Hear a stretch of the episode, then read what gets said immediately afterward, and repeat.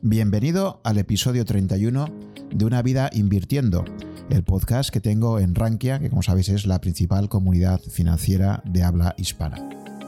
En este episodio tengo el placer de entrevistar a Luis Martín Caviedes, una auténtica leyenda ya en el mundo de las inversiones en startups o empresas que están empezando de carácter tecnológico en España. Luis es licenciado en Filosofía, MBA por el IS, donde lleva impartiendo docencia en los últimos 12 años como especialista en finanzas empresariales y también es analista financiero por el CFA Institute. Durante 12 años fue copresidente de Europa Press y tras esa experiencia como directivo eh, ha estado invirtiendo en los últimos 22 años, como os decía, en, un montón de, de empresas tecnológicas relacionadas con el mundo de Internet. Me parece que es una charla muy interesante donde encontramos una persona con una dilatada experiencia, con muchos aprendizajes obtenidos en la vida, con una visión muy filosófica siempre y muy reflexiva, especialmente interesado por los límites del conocimiento, la importancia del pensamiento crítico y mantener siempre una mentalidad abierta para invertir y enfrentarse a la vida. Creo, por lo tanto, que es una conversación apasionante que espero que disfrutéis tanto como yo la he tenido grabándola. Hola Luis, ¿qué tal? Buenas tardes, buenas noches, ya de viernes. Lo que me gustaría es empezar preguntándote un poco por, por hacer un poco un balance de tu trayectoria profesional, ¿vale? Eh, me gustaría que repasaras un poco pues, desde tus inicios. Eh, creo que finalizaste la carrera de filosofía en el año 82 y, y a partir de ahí pues empiezas a tener eh, una, trayectoria profesional. Y todo, bueno, pues me gustaría que me explicaras un poco cómo vas a llegar al mundo que te ha hecho tan, tan conocido en España, ¿no? que es el mundo de, del business angels, ¿no? probablemente seas eh, el business angel, ahora como se ha puesto tan de moda ya tan mm, más conocido de España, y me gustaría un poco que comentaras un poco esa trayectoria tuya, ¿no? que te lleva ahí. Pues, eh, hombre, encantado, ¿no? Yo, yo eh, muchas veces la gente, como hay gente como que tiene una vocación muy clara, ¿no? Pues yo obviamente no, debía ser de eso, ¿no? Pues yo estudié filosofía, ¿no? Estudié filosofía pura y he acabado invirtiendo en proyectos tecnológicos, ¿no? O sea que nada más alejado, ¿no? Y esa trayectoria pues eh, ha sido, por un lado, muy, muy oportunista y luego, por supuesto, sí que hay unas cosas que tienen, digamos, unos eh, subyacentes, ¿no? Pero por contártelo muy rápido, yo en efecto estudié filosofía. Mi primer trabajo fue, eh, si fuese ahora, sería Glover, o sea, repartiendo paquetes, porque repartir paquetes en moto no se ha inventado ahora, y ese fue mi, mi primer trabajo, ¿no? Cuando acabé la carrera de filosofía, que me encanta haber estudiado filosofía y que creo que me ha formado como inversor muchísimo, pero no quería dedicarme a la enseñanza. Como no quería dedicarme a la enseñanza, no quería hacer una carrera en filosofía, ¿no? Entonces yo estoy encantado de hacer, de haber estudiado filosofía, pero sabía que no iba a ser en lo que iba a trabajar, ¿no? Después de eso, pues estudié un MBA eh, en el IS. En aquella época eh, los MBAs no, requerían el nivel de experiencia ni de preparación que, pedían ahora. Entraba cualquiera, incluso un filósofo que, no tenía ni idea, como yo, y estudié el MBA y luego me dediqué a cosas tan tecnológicas como máquinas de escribir, ¿no? O sea, mis, mis primeros pasos profesionales se fue en marketing de, de, bueno, intentando vender máquinas de escribir, ¿no? Y luego ya, pues ya estamos en, al finales de los 80, pues me incorporé a la empresa familiar, que yo no lo sabía, pero era lo que, era a lo que me iba a dedicar, ¿no? Allí tuve una, una carrera fulgurante, en seis meses era presidente, debía ser porque era la empresa familiar, pero lo cierto es que sí, en seis meses era presidente, y lo que sí que es verdad es que yo me, me incorporé pues como, como con una idea muy, muy clara y que negocié con la familia que solo haría cosas nuevas, ¿no? O sea, que no tocaría lo que ya existía, que entonces era el teletipo, el servicio de noticias para, para periódicos, sino que solo me dedicaría a las cosas nuevas. Entonces, en las cosas nuevas a finales de los 80 fue la tele, hasta que en el año 92, pues eh, me contaron que habían inventado una cosa que se llamaba la Internet, y que, bueno, básicamente lo que quería decir es que yo como empresario, porque me consideraba entonces un empresario, eh, pues podía hacer llegar mi producto, que eran noticias, a cualquier ordenador, o sea, a cualquier persona del mundo, y, además a coste cero, ¿no? Entonces, pues esto es como si tú te dedicas a vender eh, melones y te viene y te dicen, han inventado una cosa en los Estados Unidos tú, que, que puedes llevar tus melones a cualquier persona del mundo y encima a coste cero. Entonces, apostamos fortísimo, ¿no? Como, como empresa, ¿no? Y yo personalmente al negocio de Internet y dediqué la mejor parte de los años 90 pues a, vender noticias en Internet, ¿no? Hasta que al final, al final de la década, pues empezó a aparecer por allí un tipo de personajes eh, muy curiosos, claro, porque yo hasta entonces me dedicado a vender noticias pues a Microsoft, a Yahoo, a Telefónica, a empresas enormes, ¿no? Y, pero como te decía, pues eh, al final de la década empezó a aparecer por ahí un tipo de gente muy distinta, se llaman emprendedores, ¿no? Y estos tipos eran unos tipos muy curiosos, porque yo estaba acostumbrado a que un tío se ponía delante mío, me decía, quiero tus noticias. Y yo le decía, vale, pues te doy mis noticias, tú me das tu dinero. Pero estos emprendedores no, ¿no? Me decían, yo quiero tus noticias. Digo, bueno, pues tengo noticias. No, pero es que también quiero tu dinero. Explícame eso, ¿no? O sea, quieres mis noticias para con mi dinero hacer algo con mis noticias y con mi, dinero, ¿no? Dicen, sí, justo eso es. Eso es. Y estos emprendedores, pues claro, digo, bueno, ¿y qué tienes? ¿Qué tienes tú? Pues, eh, pues no tengo nada, ¿no? Tengo acciones que no valen nada de una empresa que no existe, ¿no? Digo, bueno, pues por lo menos dame eso, ¿no? Así es como llegué yo a la inversión, ¿no? Entonces ahí es como hicimos los primeros, eh, eh, los primeros pasos como business angel y, y, bueno, yo no sabía ni siquiera que era un business angel, yo creía que era un empresario que había encontrado una oportunidad, ¿no? Luego ya me llamaron business angel y tuvimos la, enorme suerte de que la primera, la primera o la segunda inversión que hicimos de estas fue eh, en Olé, ¿no? Olé, que claro, aquí ahora nadie se acuerda, pero Olé lo compró Telefónica para lanzar a Bolsa Terra y fue una primera operación histórica de, inversión. Entonces ahí lo que, lo que pasó realmente es que como familia pues ganamos en esa operación más de lo que habíamos ganado en toda, la, en toda nuestra trayectoria vendiendo noticias. Y así como es como yo llegué a ser inversor, ¿no? A partir de ese momento, como familia dijimos, o, me dijeron, me acuerdo mi, padre, ¿no? Porque entonces vivía, oye, tú dedícate, dedícate a buscar el próximo ley, que esto de las noticias ya, ya lo, lo hacemos nosotros, ¿no? Y eso es lo que llevo haciendo eh, desde entonces, desde, 1998, o sea, desde el siglo pasado, invertir en startups de, de Internet, ¿no? Em, luego, una de las segundas, o de las, de las segundas, las terceras que invertí, pues era una empresa que se llama MyAlert, ¿no? Entonces esta empresa se, se, pues se le fue muy bien y tal, y acabó haciendo lo que ahora sería un, un, SPAC, que entonces se llama un reverse takeover, que es básicamente es comprar un, comprar un chicharro en bolsa para hacer una salida a bolsa con un coste mucho menor, ¿no? O sea, tienes una empresa que funciona, bueno, se había fusionado con una italiana, tenían un cierto valor, pero en vez de querer salir a bolsa, lo que querían bueno, querían salir a bolsa, pero no querían hacer una IPO. Entonces, pues comprabas un ángel caído, una empresa de estas que de las que cotizaban céntimos, y, entonces pues tenías ya, digamos, la ficha, ¿no? Y hicieron esto, y total que me encontré que una de mis participadas, pues resultaba en que tenía em, una, posición significativa en una empresa que cotizaba en la bolsa de Milán, ¿no? Entonces, hombre, obviamente yo había tenido siempre em, eh, inversiones en, en bolsa o en mercados organizados, pero nunca había tenido, nunca me había implicado en ellas, pero con esto de, de MyAlert, pues eh, me, tuve que implicar, ¿no? Y hice lo que he hecho muchísimas otras veces, ¿no? Cuando, cuando, he podido, ¿no? Que es eh, formarme. Entonces, igual que había hecho el MBA para intentar ser empresario, pues para intentar ser inversor, me hice el CFA y me hice el Chartered Financial Analyst eh, en unos años que fueron muy divertidos porque a la vez que estaba intentando vender la compañía o vender mis acciones en bolsa, pues estaba estudiando en el CFA cómo era esto de la inversión en mercados organizados, ¿no? Eh, y bueno, pues ya desde entonces, ya estamos en, hace más de, 20 años, casi, bueno, 20 años casi, pues em, hago un poco las dos cosas, ¿no? entonces me, considero un inversor y he llegado a esto, como has visto, por, pura casualidad, pero me considero un, inversor que tiene ahora mi cartera tiene un, cierto peso en, mercados organizados y un peso, eh, digamos, que fluctúa en, startups de Internet, ¿no? O sea, que tengo desde lo más, eh, lo más eh, diversificado y lo más global en, bolsa a, lo más concentrado y más, digamos, con más riesgo, que es startups de Internet, ¿no? Entonces, esa es un poco mi trayectoria. No sé si, si. A mí me gustaría que fuese más, más lógica y más lineal, pero la verdad es que así ha sido, ¿no? Y eso es eh, mi, vida de inversor, ¿no?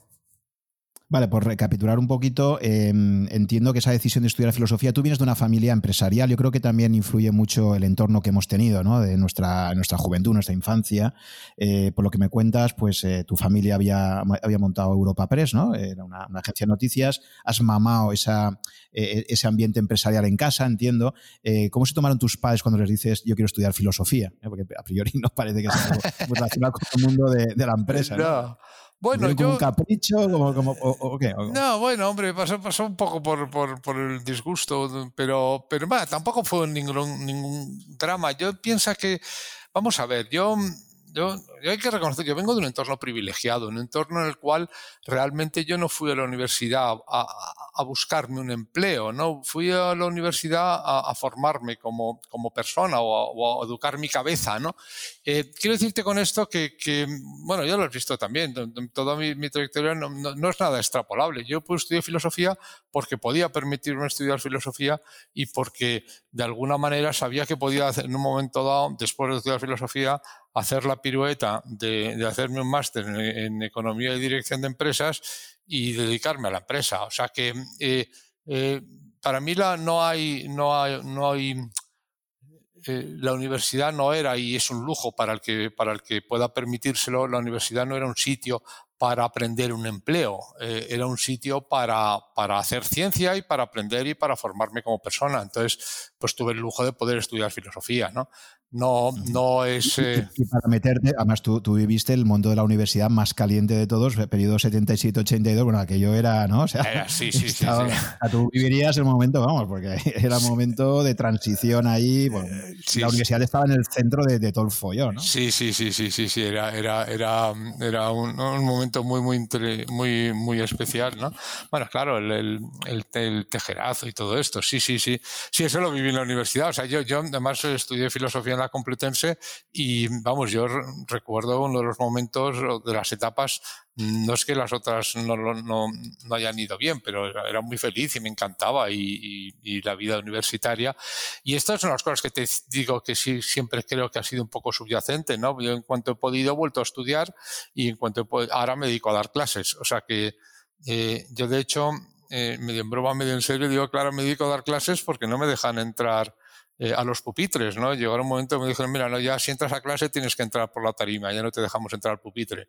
Entonces, bueno, pues nada, pues para estar en clase, que es lo que me gusta, pues ahora me dedico a dar clases, ¿no? Pero esto sí que, sí que ha sido como, como una, una constante. Entonces, eh, eh, esta afición por, por el estudio y, eso, pues, eh, la pude satisfacer durante unos años en, en, la Facultad de Filosofía de la Universidad Complutense, un sitio espectacular para el que se lo pueda permitir, ¿no? Es un, es un lujo, una formación, digamos, tan, eh, eso, tan, tan humanista en el sentido casi, casi clásico del término, ¿no? En el que vas allí pues, a estudiar y a pensar y, lejos del mundo al río, ¿no? O sea, la vida académica que te voy a contar a ti es un, es un paraíso, ¿no? Es un, es un, a mí me parece que es un paraíso eso.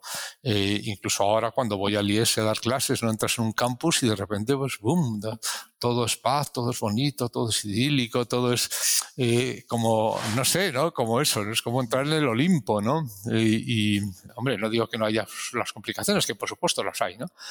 Pero, pero sin duda es un, es, no, no es, eh, la, la, digamos, la cruda realidad que hay fuera, ¿no? Ese momento que tienes de, coger perspectiva, cuando tienes que prepararte una clase te obliga a ti a reflexionar sobre ello, eh, el hecho de explicarlo a los demás te aclara las ideas a ti mismo, ¿no? Eso es una forma de, madurar muchas ideas que tienes allí de una forma un tanto caótica, ¿no? Porque es como dos mundos contrapuestos que yo también los vivo, ¿no? Por un lado, el, caos diario de, más el mundo empresarial y por otro lado, pues eso, ¿no? La, la, tranquilidad que tienes del aula, de organizar tus ideas, de tener un público atento ahí, ¿no? Que te escucha, que tal. Sí, esto, esto que dices tú yo creo que es fundamental. ¿eh? Yo creo que realmente no entiendes algo a fondo hasta que no eres capaz de explicarlo a una persona que no sea, que no sea un experto en esto, ¿no? Y es, un, es, una prueba, es una prueba continua, ¿no? Yo el tiempo que le, que le dedico y que le he dedicado a, a temas que se supone que es que sabía, ¿no? Eh, pues yo qué sé, ¿no? pues, miles de cosas, la estructura financiera en un deal y tal, porque yo lo que hago ahora es enseño entrepreneurial finance, ¿no? O, finanzas para emprendedores, ¿no? Entonces, pues llevo en esto 20 años, pero hasta que realmente no te tienes que poner delante a explicar a una persona por qué se diseñó este instrumento y qué cumple este instrumento y cuál es el objetivo de este instrumento, no los llegas a conocer. Yo, mm, otra de las cosas que sí que, es verdad que son mundos contrapuestos, ¿no? Pero yo creo que no hay cosa más práctica que una buena teoría, ¿no? Y que no hay cosa más, eh, más útil, ¿no? Que, que, poder pensar a fondo las cosas, ¿no? Y yo sí que creo que en mi caso, siendo, como hemos dicho, dos mundos completamente distintos, uno alimenta al otro y el otro alimenta al uno, ¿no? Yo creo que si, si, si soy quizá eh, pues un inversor que no me ha ido mal, una parte muy, muy, muy significativa es por el tiempo que le he dedicado a estudiar, ¿no? Y, y, creo que si de alguna manera, pues en clase a veces no me sale tan poco mal las cosas, es porque, porque luego aplico lo que, lo que predico, ¿no? Entonces, eh, eh, a mí, insisto, son dos mundos muy, muy, muy, muy distintos, pero que se realimentan uno al otro y que los que tenemos el lujo, ¿no? De poder estar en los dos, como tú y como yo, pues eh, es un, es una bendición, ¿no? Sin duda, porque al final, te digo, yo creo que hay en el mundo académico tiende a ser demasiado torre de marfil, aislado de, la realidad, o al revés, el mundo emprendedor que no tiene ni el tiempo de, coger perspectiva, de, analizar lo que ha hecho, porque lo ha hecho, etcétera. Entonces yo creo que unir esos dos mundos es algo muy bonito, es algo que, en Estados Unidos, por ejemplo, pues está bastante extendido, ¿no? O sea, yo recuerdo la época, porque ahora ya, afortunadamente, la Universidad Española ha empezado a ver que que la relación entre empresas y universidad pues tiene que sumar, ¿no? no, no como antes, no sé si recuerdas que hace tantos años, eh, quitando casos como el IES, donde tú das clase y otros MBAs, en general la Universidad Española era como, no, no, si un profesor tiene relación empresarial con, ah, no sé qué, eso está contaminado. Está contaminado, sí, sí. Eh, mientras que tú sabes que en Estados Unidos, pues Stanford, MIT, etcétera, bueno, eran, eran sitios donde precisamente la mayor parte de los grandes proyectos que han salido allí han salido de esa conexión entre universidad y, empresa, ¿no? Eso es una de las cosas que también eh, yo tuve la suerte de, de, vivir, ¿no? Yo cuando hice el, el MBA, eh, no lo pongo en ningún sitio porque hay que tener muchísimo cuidado que con esto que pueda parecer que me, me arrogo títulos, ¿no? Pero cuando hice el MBA en el IS existía un intercambio con Stanford, ¿no? Entonces tuve la enorme suerte de estar en Stanford un año entero durante el 84, ¿no? Y allí, desde luego, eh, yo no soy nada, digamos, nada epatado con Silicon Valley. De hecho, estoy muy en contra de todo el epatamiento que hay con Silicon Valley, ¿no? Pero hay algunas cosas que sí que aprendes, ¿no? Yo recuerdo en el claustro teníamos tres premios Nobel, ¿no?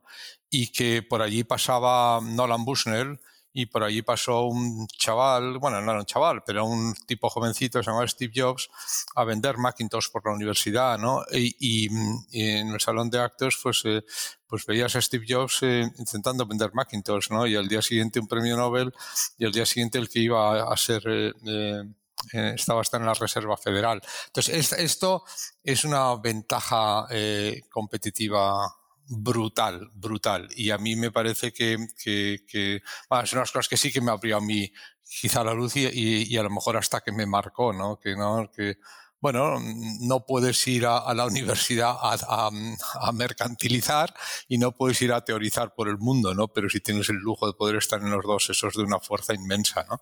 Y, y en Stanford, en efecto, es un ejemplo de esto, es que es, está, está, está, digamos, eh, más que cerca, está, está, está, interrelacionado, está dentro, ¿no? Facebook tenía el campus eh, casi, eh, tenía la oficina casi en el campus, ¿no?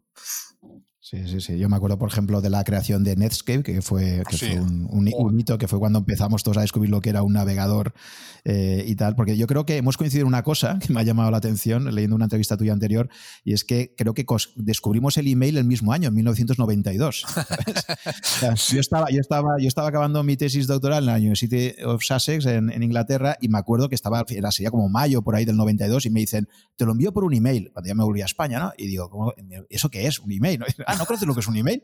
a mí, yo lo descubrí así, claro, cuando volví a Valencia y a la universidad dijo, oye, ¿me podéis dar una cuenta de email? Sí, sí, eres uno de los primeros que la estás pidiendo. Año 92, y creo que tú también la descubriste. Sí, sí, sí, por ahí, por ahí, sí, sí, era la época, bueno, yo no sé si, yo, yo vine a hacer Netscape eh, eh, vamos, y, tenía la cuenta, a mí me daba el correo CompuServe y mi primera cuenta eh, fue en CompuServe, ¿no? Que no tenías identidad, tenías un número arroba CompuServe, era el 100, era el 00.100526, una cosa así, arroba CompuServe, sí, sí, sí. Era una, era, bueno, es que, pero fueron tiempos también preciosos y yo sí que creo que, que aquello eh, pues eh, no, había, no hace falta ser un, genio para ver la potencia que tenía eso, ¿no? Eh, a mí me, pareció absolutamente fascinante, ¿no? el email y la web y cuando podías allí, te puedes bajar una foto de la luna, macho. yo, me acuerdo de haber entrado cuando eso pre-Netscape y, por ejemplo, una cosa que a mí me fascinó y que me hizo ver la potencia que tenía todo es lo que era Internet, que era abrir todo un mundo. Me acuerdo que me compré un ordenador eh, y era un Pentium, creo recordar. Era un chip de Intel que salió y tenía un problema. Descubrieron que había un problema en la suma, no sé si recordarás aquello, pero bueno, aquellos de los tipos prehistóricos, había un problema que, que tenían el chip, habían detectado, pues como que haciendo algunas sumas eh, a veces no daba exacto, había tenido un problema de ese tipo, ¿no? Y yo me acuerdo que a través de Internet, mirando ahí en inglés y tal, pues se descubrió y había todo un foro, la gente discutiendo, que no sé qué tal. Bueno, pues me acuerdo de haber reclamado un cambio de ordenador es Cosa que en las revistas españolas de informática no sabía nada, pero yo me acuerdo haber leído ese foro, haber hablado con el que me había enviado ordenador y decirle, oye, mira, que he leído esto, parece que el chip tiene problemas, eh, si no os importa, me y me cambiaron el ordenador a raíz de esto. Y, ahí me di cuenta y dije, ostras, estoy leyendo yo un foro de unos flipados de ahí de, California y gracias a esto me están cambiando el ordenador porque aquí en España, obviamente, las revistas de informática de la época, pues todas pagaban publicidad. y, entonces ahí descubrí el potencial que tenía estar conectado a algo que te unía con todo el mundo y que era independiente de las revistas de turno que controlan todo y, bueno, eso fue un poco, ya digo, la prehistoria de, todo esto. Sí, sí, eran momentos fascinantes. No vamos a, vamos a sonar demasiado abuelitos, pero era, era, realmente fascinante cuando, por ejemplo, cuando descubríamos los primeros eh, eh, chats y los primeros IRCs y las primeras comunidades. Y, era, como, no sé si fue, para mí fue un momento. Eh, casi te diría eso, casi académicamente o teóricamente precioso. También quizá por mi formación filosófica, ¿no? Todo esto es lo que suponía, ¿no? De, la información y, a mí me, pareció aquello fascinante, ¿no? Nunca, nunca, nunca fui un tecnólogo, ni mucho menos, y nunca tuve eh, ni siquiera la tentación de intentar meterme en, las tripas, ¿no? Pero como usuario sí que sí que mm, quedé fascinado eh, pronto, pronto, ¿no? Por esto. Es curioso que esto que dices tú de, que te pasó con el ordenador, me ha pasado a mí hace no tanto con el teclado de, una, de, un ordenador y, y, también lo descubrí por ahí fuera que había un programa de de, digamos, de reemplazamiento que en España estaba, bueno, estaba, pero tenías que pedirlo, ¿no? Sin embargo, que, entras, entrabas en Internet y veías, pum, pum, pues como, como, como un producto que falla, pues como se hace un recall y ya está, ¿no? Sí, sí, sí. Y, nada, entonces, bueno, pues estuvimos ahí un poco en esa época fascinante de los inicios de Internet. Efectivamente, a mí me impactó mucho, digo, leerme libros sobre Netscape que escribió, creo que fue, se llamaba eh, James Clark, ¿no? Que es el que el que era profesor en Stanford. Te digo por lo que cuando he contado de Stanford me recuerda mucho el que está profesor en Stanford. Entonces lee que algún informático jovencito de una universidad de estas que está por el medio de, Estados Unidos había, había sacado ese navegador y le contacta, le envía un email y dice, oye, mira, yo quiero invertir en tu empresa, no sé qué, y ahí montan entre ellos eh, Netscape. y, entonces ahí yo vi, y, yo me acuerdo que lo leí y dije, me gustaría jugar un poco ese rol de, de, ser una persona que, que, desde la universidad sea capaz de contactar con gente que tiene esa capacidad de hacer cosas y no me acuerdo que me fascinó mucho su historia y todo esto, ¿no? Sí, sí, la verdad es que son tiempos, tiempos muy, muy, muy, muy espectaculares, ¿no? Y, bueno, pues eh, eso es un poquito lo que me llevó a mí al mundo de la inversión, ¿no? Yo no, no tenía idea por dónde iba a acabar, pero, pero al final eh, eh, sí que recuerdo que, también tendrás en algún momento que, que, claro, o sea, mucha gente piensa que, la, que, la, libertad ¿no? económica o la libertad profesional es no tener jefe, ¿no? Eh, pero claro, muy pronto cuando, cuando por lo menos en mi caso, muy pronto te das cuenta que, eso es, bueno, en mi caso era fácil y, y que no tenía jefes, ¿no? Pero que, la libertad de verdad era no tener a nadie debajo, porque la gente que trabajas contigo también pues, se convierte de alguna manera en tus tiranos y tienes que servirlos y tienes que atenderlos y, es de alguna manera otra forma de esclavitud, tener gente trabajando contigo ¿no? o para ti. ¿no? Y, entonces, eh, yo dije, no, pues nada, el siguiente grado de libertad es no tener a nadie trabajando conmigo, ¿no? Y ya el último grado de libertad, es no tener jefes, no tener trabajadores y no tener clientes, ¿no? Y eso ya es lo máximo que no. O sea, si no tienes jefes, no tienes eh, trabajadores y no tienes clientes, entonces ya sí que tienes una absoluta libertad. Y eso realmente solo se puede ser como, como inversor, ¿no? O sea que al final eh, claro, yo a medida que en esa trayectoria me he dedicado a invertir, pues me parece la profesión más, divertida del mundo, ¿no? Y más bonita del mundo. Más, más bonita no es la palabra, pero más divertida y más libre del mundo, ¿no? Si eres un inversor, eres una auténtica persona libre que no tienes jefes, no tienes eh, empleados normalmente o equipos muy pequeños y no tienes clientes propiamente dichos, ¿no? Entonces tienes una, una, una, una libertad inmensa, ¿no? Entonces, eh, es otra de las suertes. Yo, yo, yo, es que he tenido mucha suerte en la vida, ¿no? Pero cuando, según me iba dedicando a invertir, pues eh, iba viendo que esto, que, ojo, eh, que esto, eh, que, que, que, que, esto es como una maravilla, que es una actividad, no, no sé si llamarlo trabajo, ¿no? Porque eh, obviamente dedicas muchas horas y yo dedico muchísimas horas, pero no sé si llamarlo trabajo, ¿no? Es como los periodistas, que me acuerdo de que cuando yo trabajaba con periodistas, que se estaba uno quejando al otro de las largas horas, de las malas condiciones, de todo lo que sufría, de todo lo que se interesaba, y el otro le responde, sí, tío, pero tú te imaginas tener que trabajar. Entonces, pues eso, ¿no? Yo un poquito la sensación que tengo, ¿no? Cuando tengo mis disgustos y tal. Joder, macho, qué follón, y te llevas los disgustos, las inversiones te salen mal, o tienes no sé cuántos, o tienes tal, y, le dedicas muchísimas horas, ¿no? Pero, oye, tío, ¿tú te imaginas tener que trabajar? O, dar clases, ¿no? Es decir, dar clases y tal, pues siempre es un lío, lo que hemos dicho, lo que hay que prepararse, lo que hay que trabajar, y luego alguna que no te sale bien, algún alumno que tal. Pero tú te imaginas tener que trabajar, yo me considero un afortunado por haber podido, por haber podido dedicarme a esto, y luego también porque me haya pillado esto de internet, ¿no? Yo, no, no elegí el negocio en el que estaba mi familia. Si hubiese estado en un negocio más tradicional, pues no me habría enterado de Internet en el, en el 92 y para cuando llegó 99, pues no llevaría ya siete años un poco, digamos, metido con esto para dedicarme a invertir. O sea, he tenido un, bueno, toda nuestra generación que ha tenido una enorme fortuna, pero yo en concreto, eh, pues han, se, han, alineado los, los astros para, para que al final pueda hacer lo que yo creo que es de las actividades más bonitas y más libres que pueden existir, que es la de dedicarme a invertir, ¿no? Uh -huh. Sí, esto que has comentado, la libertad, muy interesante. Nuestro comúnmente admirado, creo, Nassim Taleb, que creo Hombre. que, que también te, te, gusta mucho, eh, él justo comenta esto también. Dice: Mira, yo no tengo secretaria y no la quiero tener. No. Dice: Porque si tienes una secretaria, te obligas ya, te va a gestionar tu agenda, tu tal. Dices: que no quiero tener eso, no quiero tener esa dependencia. Y él también es una persona que siempre ha admirado porque es radicalmente libre, un poco como tú planteas. Es una persona que ha optado por hacer su vida como le da la gana, no tener ningún jefe. Él siempre cuenta esto de que se quitó la corbata un día en Manhattan, eh, estaba trabajando para un banco, la metió en un cubo de la basura y dijo, nunca más voy a, volver a poner una corbata y, y, no se la ha vuelto a poner. ¿eh? y, y, incluso tiene una foto por ahí que sale con el primer ministro de una república de estas extrañas que están en Europa del Este y están todos con traje y corbata y él sale ahí con su americana pero sin corbata. ¿no? Sí, eso es, y, sí. habla mucho de esto, habla y dice, oye, yo no quiero secretaria, no quiero tener gente sí, a mi cargo, tal, estructura súper ligera. Y... Sí, sí, sí.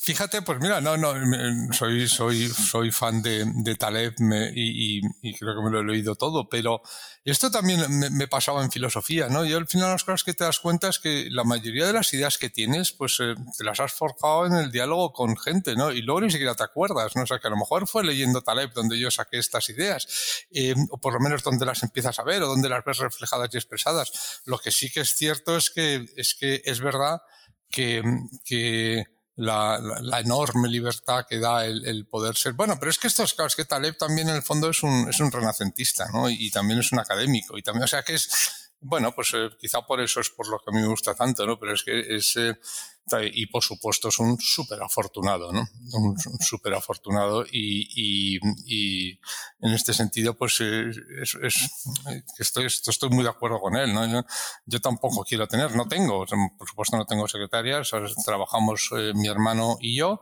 y tenemos eh, luego equipo de soporte, tenemos un abogado, por supuesto, y luego tenemos una persona para administración, finanzas y operaciones pero que no se puede considerar un empleado, ¿no? Y que eh, y, ya está. Y, sin embargo, cuando en épocas anteriores, cuando por ejemplo yo a Europa Press Televisión y yo a periodistas y todo esto, bueno, pues ahí dices, joder, macho, ahí, ahí, ahí es cuando te das cuenta de verdad, de verdad que que es mucho más difícil y mucho más exigente y mucho más duro tener gente, digamos, que te reporta que reportar tú, ¿no? Sí, pues tú tuviste esa etapa que es una cosa que no, no, sueles contar, por lo menos por las entrevistas que te escuchaba, pues no, pasé por Europa y ya está, pero claro, yo he mirado un poco y realmente estuviste 12 años ahí de CEO, ¿no? Desde el año 89 hasta el año 2001. Es decir, tú sí que has vivido lo que es estar gestionando una empresa con un equipo, que te reporta, como decía, porque tú estabas de CEO, ¿no? Es decir, que tú has tenido tu etapa también empresarial, no has sido una persona que te pusiste a invertir directamente sacar la carrera, sino que tendrías ahí 12 años eh, realmente entendiendo lo que es una empresa por dentro. ¿Qué plantilla teníais ahí en aquella época que tú estabas de CEO en Europa Press? Bueno, ¿Qué plantilla media? Bueno, la plantilla son 500 personas, o eran 500 personas. No todas me reportaban a mí, porque yo llevaba el área de televisión y el área de reportajes, ¿no? Pero, vamos, más de 120, 130 personas seguro, y luego llevaba la parte también de administración. Sí, sí, o sea que era, era, era una, o sea, la parte más tradicional, la redacción de noticias no, no me reportaba de la redacción de noticias de teletipo, no la de televisión, sí, la de reportaje, sí, sí que tenía mucha gente. Eh, fue una etapa muy, muy interesante. Yo también creo que, que, aparte de haber estudiado filosofía de haber sido empresario, igual también me, me, ha ayudado como, como inversor, ¿no? Eh, bueno, ahí aprendí una cosa, una lección de una década, ¿no? Y es que, mira, tú... Eh, puedes ser buenísimo, ¿no? Y, puedes trabajar horas, muchísimas horas, ¿no? Pero si el negocio en el que estás no es bueno, lo vas a tener muy complicado, ¿no?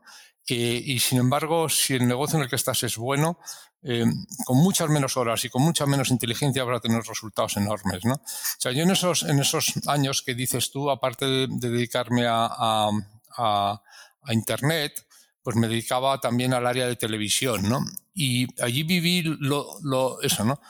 Eh, lo, lo, enormemente distinto que es dedicarte a un negocio que es intrínsecamente malo, ¿no?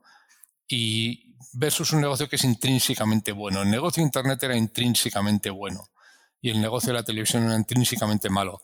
Y bueno, yo era, eran etapas en las que tenía que ir a, digamos, a revisión médica cada seis meses, ¿no? Y, estaba diagnosticado eh, con, estrés en algunos momentos, ¿no? Porque estaba empeñado en sacar adelante un negocio que no era bueno, que era el negocio de, de, televisión. Y sin embargo, al lado tenía un negocio que, que, que, era el negocio de, de, Internet que no me llevaba tantos esfuerzos y que me daba muchísimas más recompensas. O sea, este, eh, yo creo que una de las cosas que, que, aprendes es que es, es, eso, ¿no? Que ojo, ¿no? Y, y, como inversor también, ¿no? Que al final, si la inversión es buena, no tienes que hacerle tanto. Y si la inversión es mala, te va a dedicar muchísimo, vas a tener que dedicarle muchísimo y al final los resultados van a ser menores, ¿no? Eh, entonces, eh, fue, fueron años en los que aprendí mucho, los recuerdo con mucho cariño, tengo muchísimos eh, amigos y muchos de los que gente que trabajó conmigo, pues ahora he invertido en ellos, el otro día hablé con ellos, tal, y, por supuesto la, sigo yendo por la agencia, pero mm, dejé todas las labores ejecutivas y viviendo infinitamente mejor, me va infinitamente mejor. Lo cual es una cosa, eh, digamos, eh, injusta, pero hay que asumirlo y, hay que reconocerlo. Vivo infinitamente mejor que cuando me era empresario y me va económicamente infinitamente mejor que cuando era empresario. Pero has tenido esa experiencia. Yo, yo también creo, yo creo que un buen inversor primero tiene que entender lo que es una empresa por dentro, ¿no? O sea, un inversor que empieza a invertir, pero que toca de oídas en lo que es una empresa, al final tú cuando estás invirtiendo en empresas tienes que entender lo que es una empresa, ¿no? Eh, lo que es gestionar un equipo, tener unos objetivos, en fin, no sé, hay, hay, un montón de variables ahí, de intangibles, que, que si no lo has vivido un poco como emprendedor, supongo que es más complicado, ¿no? Fíjate, tú, ¿no? Imagínate tú eso, díselo, dilo, llévatelo ahora al mundo en el que invierto yo, en los startups, ¿no? En lo que te viene la gente y te dice, te voy a contar un proyecto, y dices, no, momentito, yo no invierto en proyectos, yo invierto en empresas, ¿no? Y voy a vender, eh, eh, no sé, pues 100 millones en tantos años. Bueno, pero 100 millones, eso necesitarás, no sé, pues, eh, ¿qué? 300, 400 personas y tú sabes cómo se eh, selecciona, cómo se motiva, cómo eventualmente a lo mejor hay que despedir a 600 personas, tú, tú, y tú sabes, eh, no sé, es decir que yo creo que hay muchas veces que no, no, se respeta ¿no? lo que es una empresa y la enorme complejidad y lo difícil que es una empresa, ¿no? Y que mm, ahora hay muchísimos, muchísimos, no, hay muchos, ¿no? Pero hay muchos em, emprendedores que deberían pensar que no son emprendedores, son eh, empresarios con la L y que llevar una empresa es algo más allá que tener una idea. No, Dicen, no, tiene una idea, mucha ilusión y tienes una empresa. No, no. Y toda esta parte que dices tú de lo que es una empresa, pues imagínate, insisto, ¿no? si te, hace buen inversor el haber visto una empresa, imagínate eh, la, el diferente enfoque con el que abordas eh, los startups de Internet, en los que es a lo que me dedico yo fundamentalmente y que me va eh, muy bien como inversor, pero porque busco empresas y busco empresas y busco empresarios y porque yo voy, yo invierto en empresas, no invierto en proyectos, no invierto en jóvenes chavales o en jóvenes emprendedores, invierto en empresarios que tienen una empresa o que van a lanzar una empresa. Lo que empresa es que eh, eh, invierto en las etapas iniciales. Pero esto que, dices tú, esto es, fundamental. Ojo, que son empresas y que tienen que ser empresas. Y una de las cosas que, que es importante es saber que una empresa más tarde, más temprano, eventualmente, o, una empresa tiene que vivir de sus clientes, ¿no? No puede vivir de sus inversores. Y esa es la gran diferencia. La empresa vive de sus clientes y no vive de, sus inversores. Puedes pasar por unas etapas en los momentos en los que necesitas o en los que te viene bien acelerar el crecimiento, entonces acudes a inversores. Pero la esencia de una empresa es vivir de sus clientes. Y esto que es de perogrullo, eh, esto cuando has sido empresario eh, lo llevas muy clavado, ¿no? Yo recuerdo eh, levantarme por a medianoche, digamos, con la pesadilla de que no vendíamos nada y que llegaba al final de mes y hay que pagar una nómina, ¿no? Bueno, mm, esto quizá después cuando te viene a contar proyectos de Internet te hace afrontar las cosas con una racionalidad o con una perspectiva empresarial distinta, ¿no? Sí, esto que comentas de, lo sobrevalorada que está la idea en general, es verdad que es una cosa bastante extendida. Em, yo recuerdo siempre de Michael D, no sé recuerdas, él tenía una afirmación suya que decía, ideas en inglés decía, ideas son commodities, la implementación de la idea no lo es. ¿de acuerdo? Entonces decía, a mí lo de las ideas no, o sea, es decir, es una cosa que se vende al peso, lo, importante es, y, siempre se ponía el ejemplo clásico, pues eso de, eh, aquí no se le ocurrió en los años 90 lo de montar un e-commerce tal, entonces mm. ponían, me acuerdo que había un artículo de The Economist que ponía, Jeff Bezos y Amazon nace al mismo tiempo que una eh, tienda británica de venta online de libros. Mismo periodo de tiempo, mismo tal, pero bueno, uno es Amazon ahora, la otra hace tiempo que cerró, ¿no? Que se, la sede estaba en Oxford, ¿no? Entonces, es decir, la implementación de la idea es la que, la ejecución, ¿no? Es la que al final acaba marcando todo eso. Pero es verdad que está muy platonizada esta idea de, no, aquí lo importante es la idea, tiene una idea genial, eh, eh, no sé, aquí lo, típico te dice, no, no, no, esto no, te lo quiero contar aún porque es demasiado novedoso, demasiado original. Sí, sí, esto es, pero esto, es, esto es, eh, es, preocupante incluso desde el punto de vista educativo, porque entonces vamos a intentar que la gente sea más emprendedora y entonces les dan cursos de creatividad. No, no, no se trata de que tengan mejores ideas, se trata de que tengan mejores empresas, que crean empresas, que sean conscientes, por ejemplo, de lo que significa tener trabajadores, ¿no? Y de lo que significa de, la obligación, del reto y de todo esto. Entonces, eh, yo creo que sí, que, que, está, eh, de hecho yo no, no, tengo una, estoy una cruzada contra las ideas, ¿no? Y, y, es precisamente por esto, porque mm, son una commodity, además ahora, ¿no? Pues hay copiadores en serie, ¿no? Y todo el mundo copia todo y, la, idea no importa absolutamente nada, ¿no? Y por lo tanto es todo esto de tal, de que es que yo no tengo ideas, no soy creativo, ¿no? Eh, pues eh, no hace ninguna falta eso para ser empresario, no hace ninguna falta eso para ser, eh, incluso para ser emprendedor, ¿no? Lo que hace falta es ser capaz de levantar una empresa como un castillo, ¿no? Y otra idea también que me gusta muchísimo y que, es, muy, eh, es muy contraintuitiva, tenemos también esta idealización de que, de que casi todas las innovaciones tecnológicas proceden del mundo académico, han sido, ¿sabes? Las innovaciones han aparecido en un laboratorio de universidad, de una investigación, y de ahí luego han filtrado hacia la sociedad, ¿no? Y es verdad que en algún caso se ha podido dar así, como en Internet, pero por ejemplo, yo creo que la mayor parte de innovaciones han pasado al revés, ¿no? Han sido mucha prueba y error, mucho tinkering, como, como dice Tale, por ejemplo, y a partir de ahí es cuando luego ya el mundo académico lo ha racionalizado y ha dicho, ah, pues esto podría ser así, ¿no?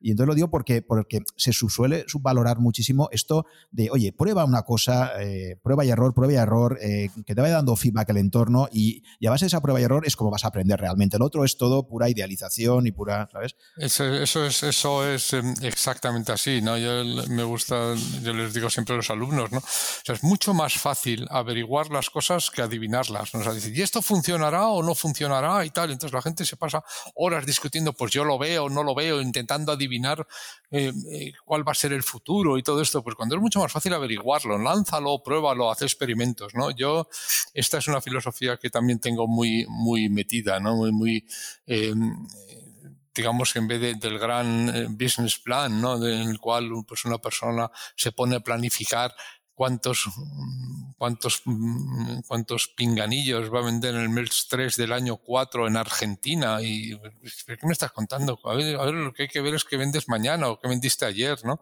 Entonces, yo creo que, que esta filosofía de, de thinking y de experimentar y de, y de, y de hacer cosas pues eh, yo la llevo muy dentro. Y luego sí que es verdad que tienes que, em, digamos, separarte y, buscar la racionalidad y buscar la escalabilidad, pero lo que hay que hacer es, es, hacer cosas y, luego la teoría podrá ir detrás, ¿no? Y yo estoy completamente convencido y eso es lo que les digo a los alumnos, ¿no? El futuro no se trata de adivinarlo, se trata de averiguarlo y, y lo mejor que puedes hacer es probar cosas, ¿no? Yo recuerdo, yo estudié filosofía, te contaba, entonces yo recuerdo que había un, un, em, un profesor que cuando le, ibas allí, que le contabas alguna cosa o alguna reflexión, algún tema, querías se te quedaba así mirando y te decía, sí, esto es lo, más, lo mejor que te podía decir, aquí hay tesis, investiga, ¿no?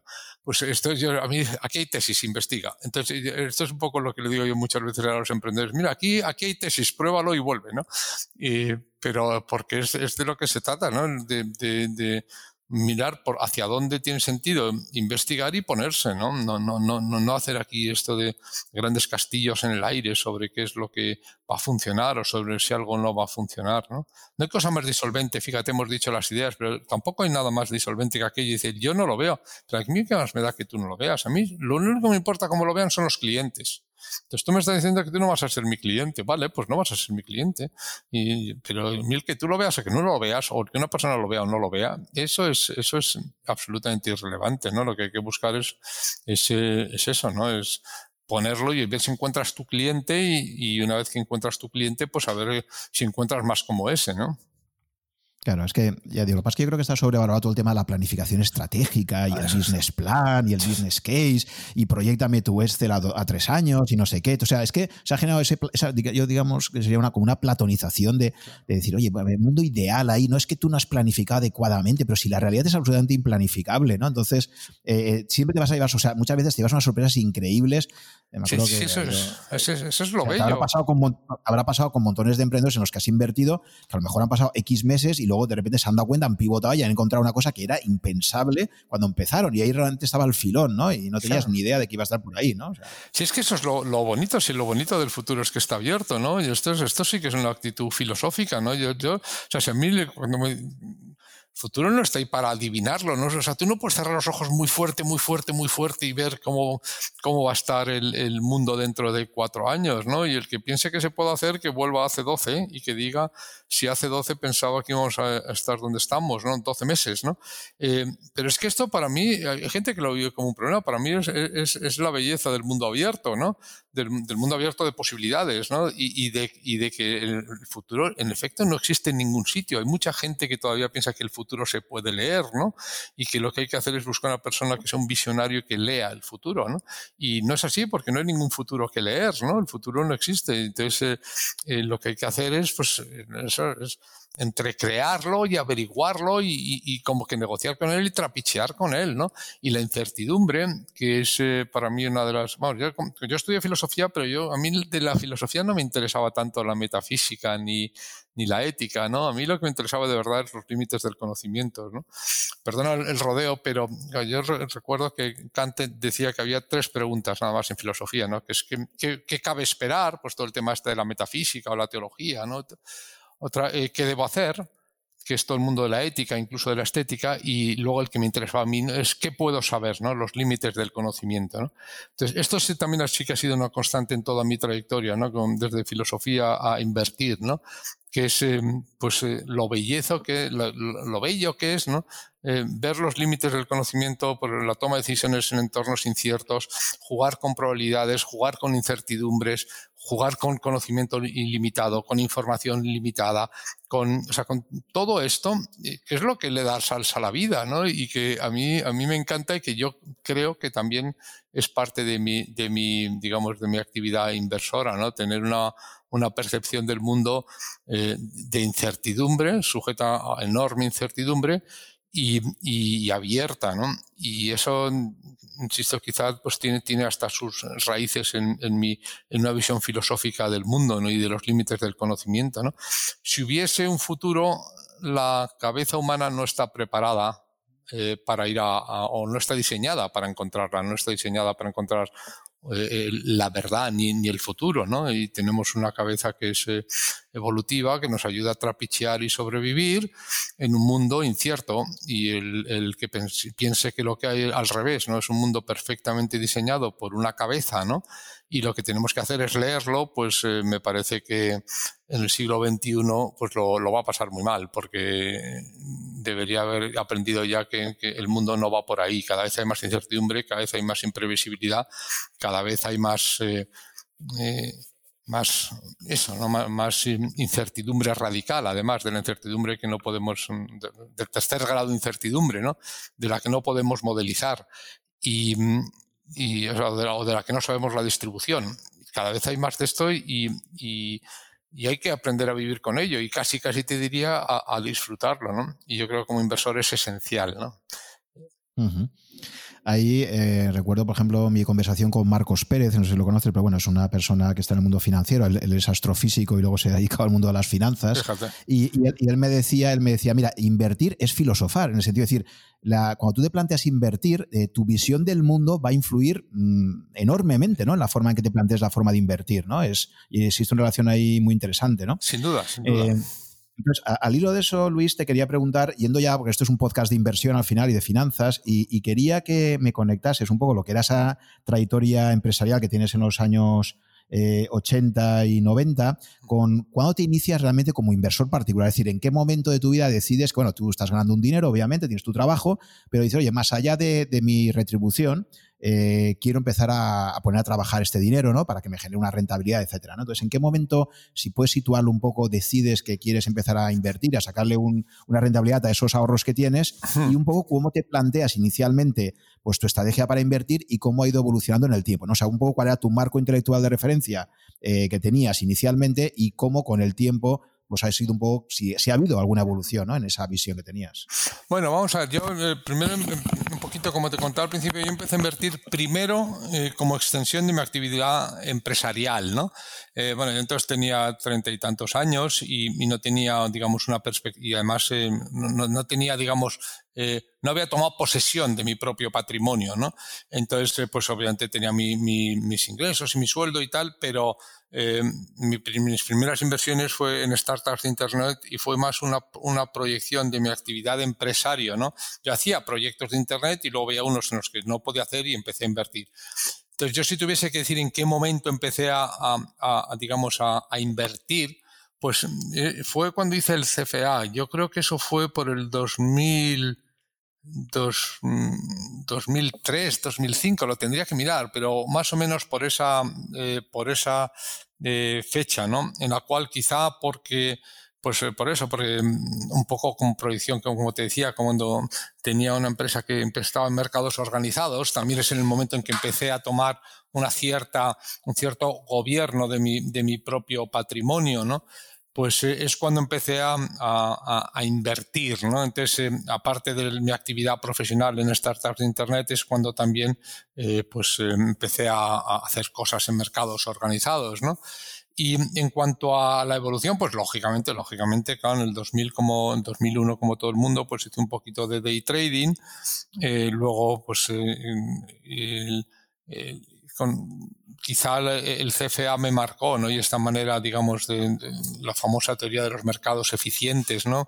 Que más que una teoría es una hipótesis y más que una, bueno, es una hipótesis, en el sentido que es una hipótesis, no es, no pretende pintar una realidad, es una herramienta para, para afrontar el mundo, ¿no? Entonces me parece que es una, una utilísima herramienta para afrontar el mundo de la inversión o para afrontar las decisiones de la inversión a partir del punto como punto de partida que los mercados, eh, los mercados, mm, digamos, líquidos son eficientes, insisto, para mí es una hipótesis, pero no es una hipótesis en el sentido que pretenda ser un cuadro del mundo, una foto del mundo. Es una, es una, una, herramienta de trabajo con la cual afrontar tus decisiones en ese entorno. Entonces, ese es quizá lo, que, lo, que, mm, lo que marcó mi, mi, desde un punto de vista teórico, ¿no?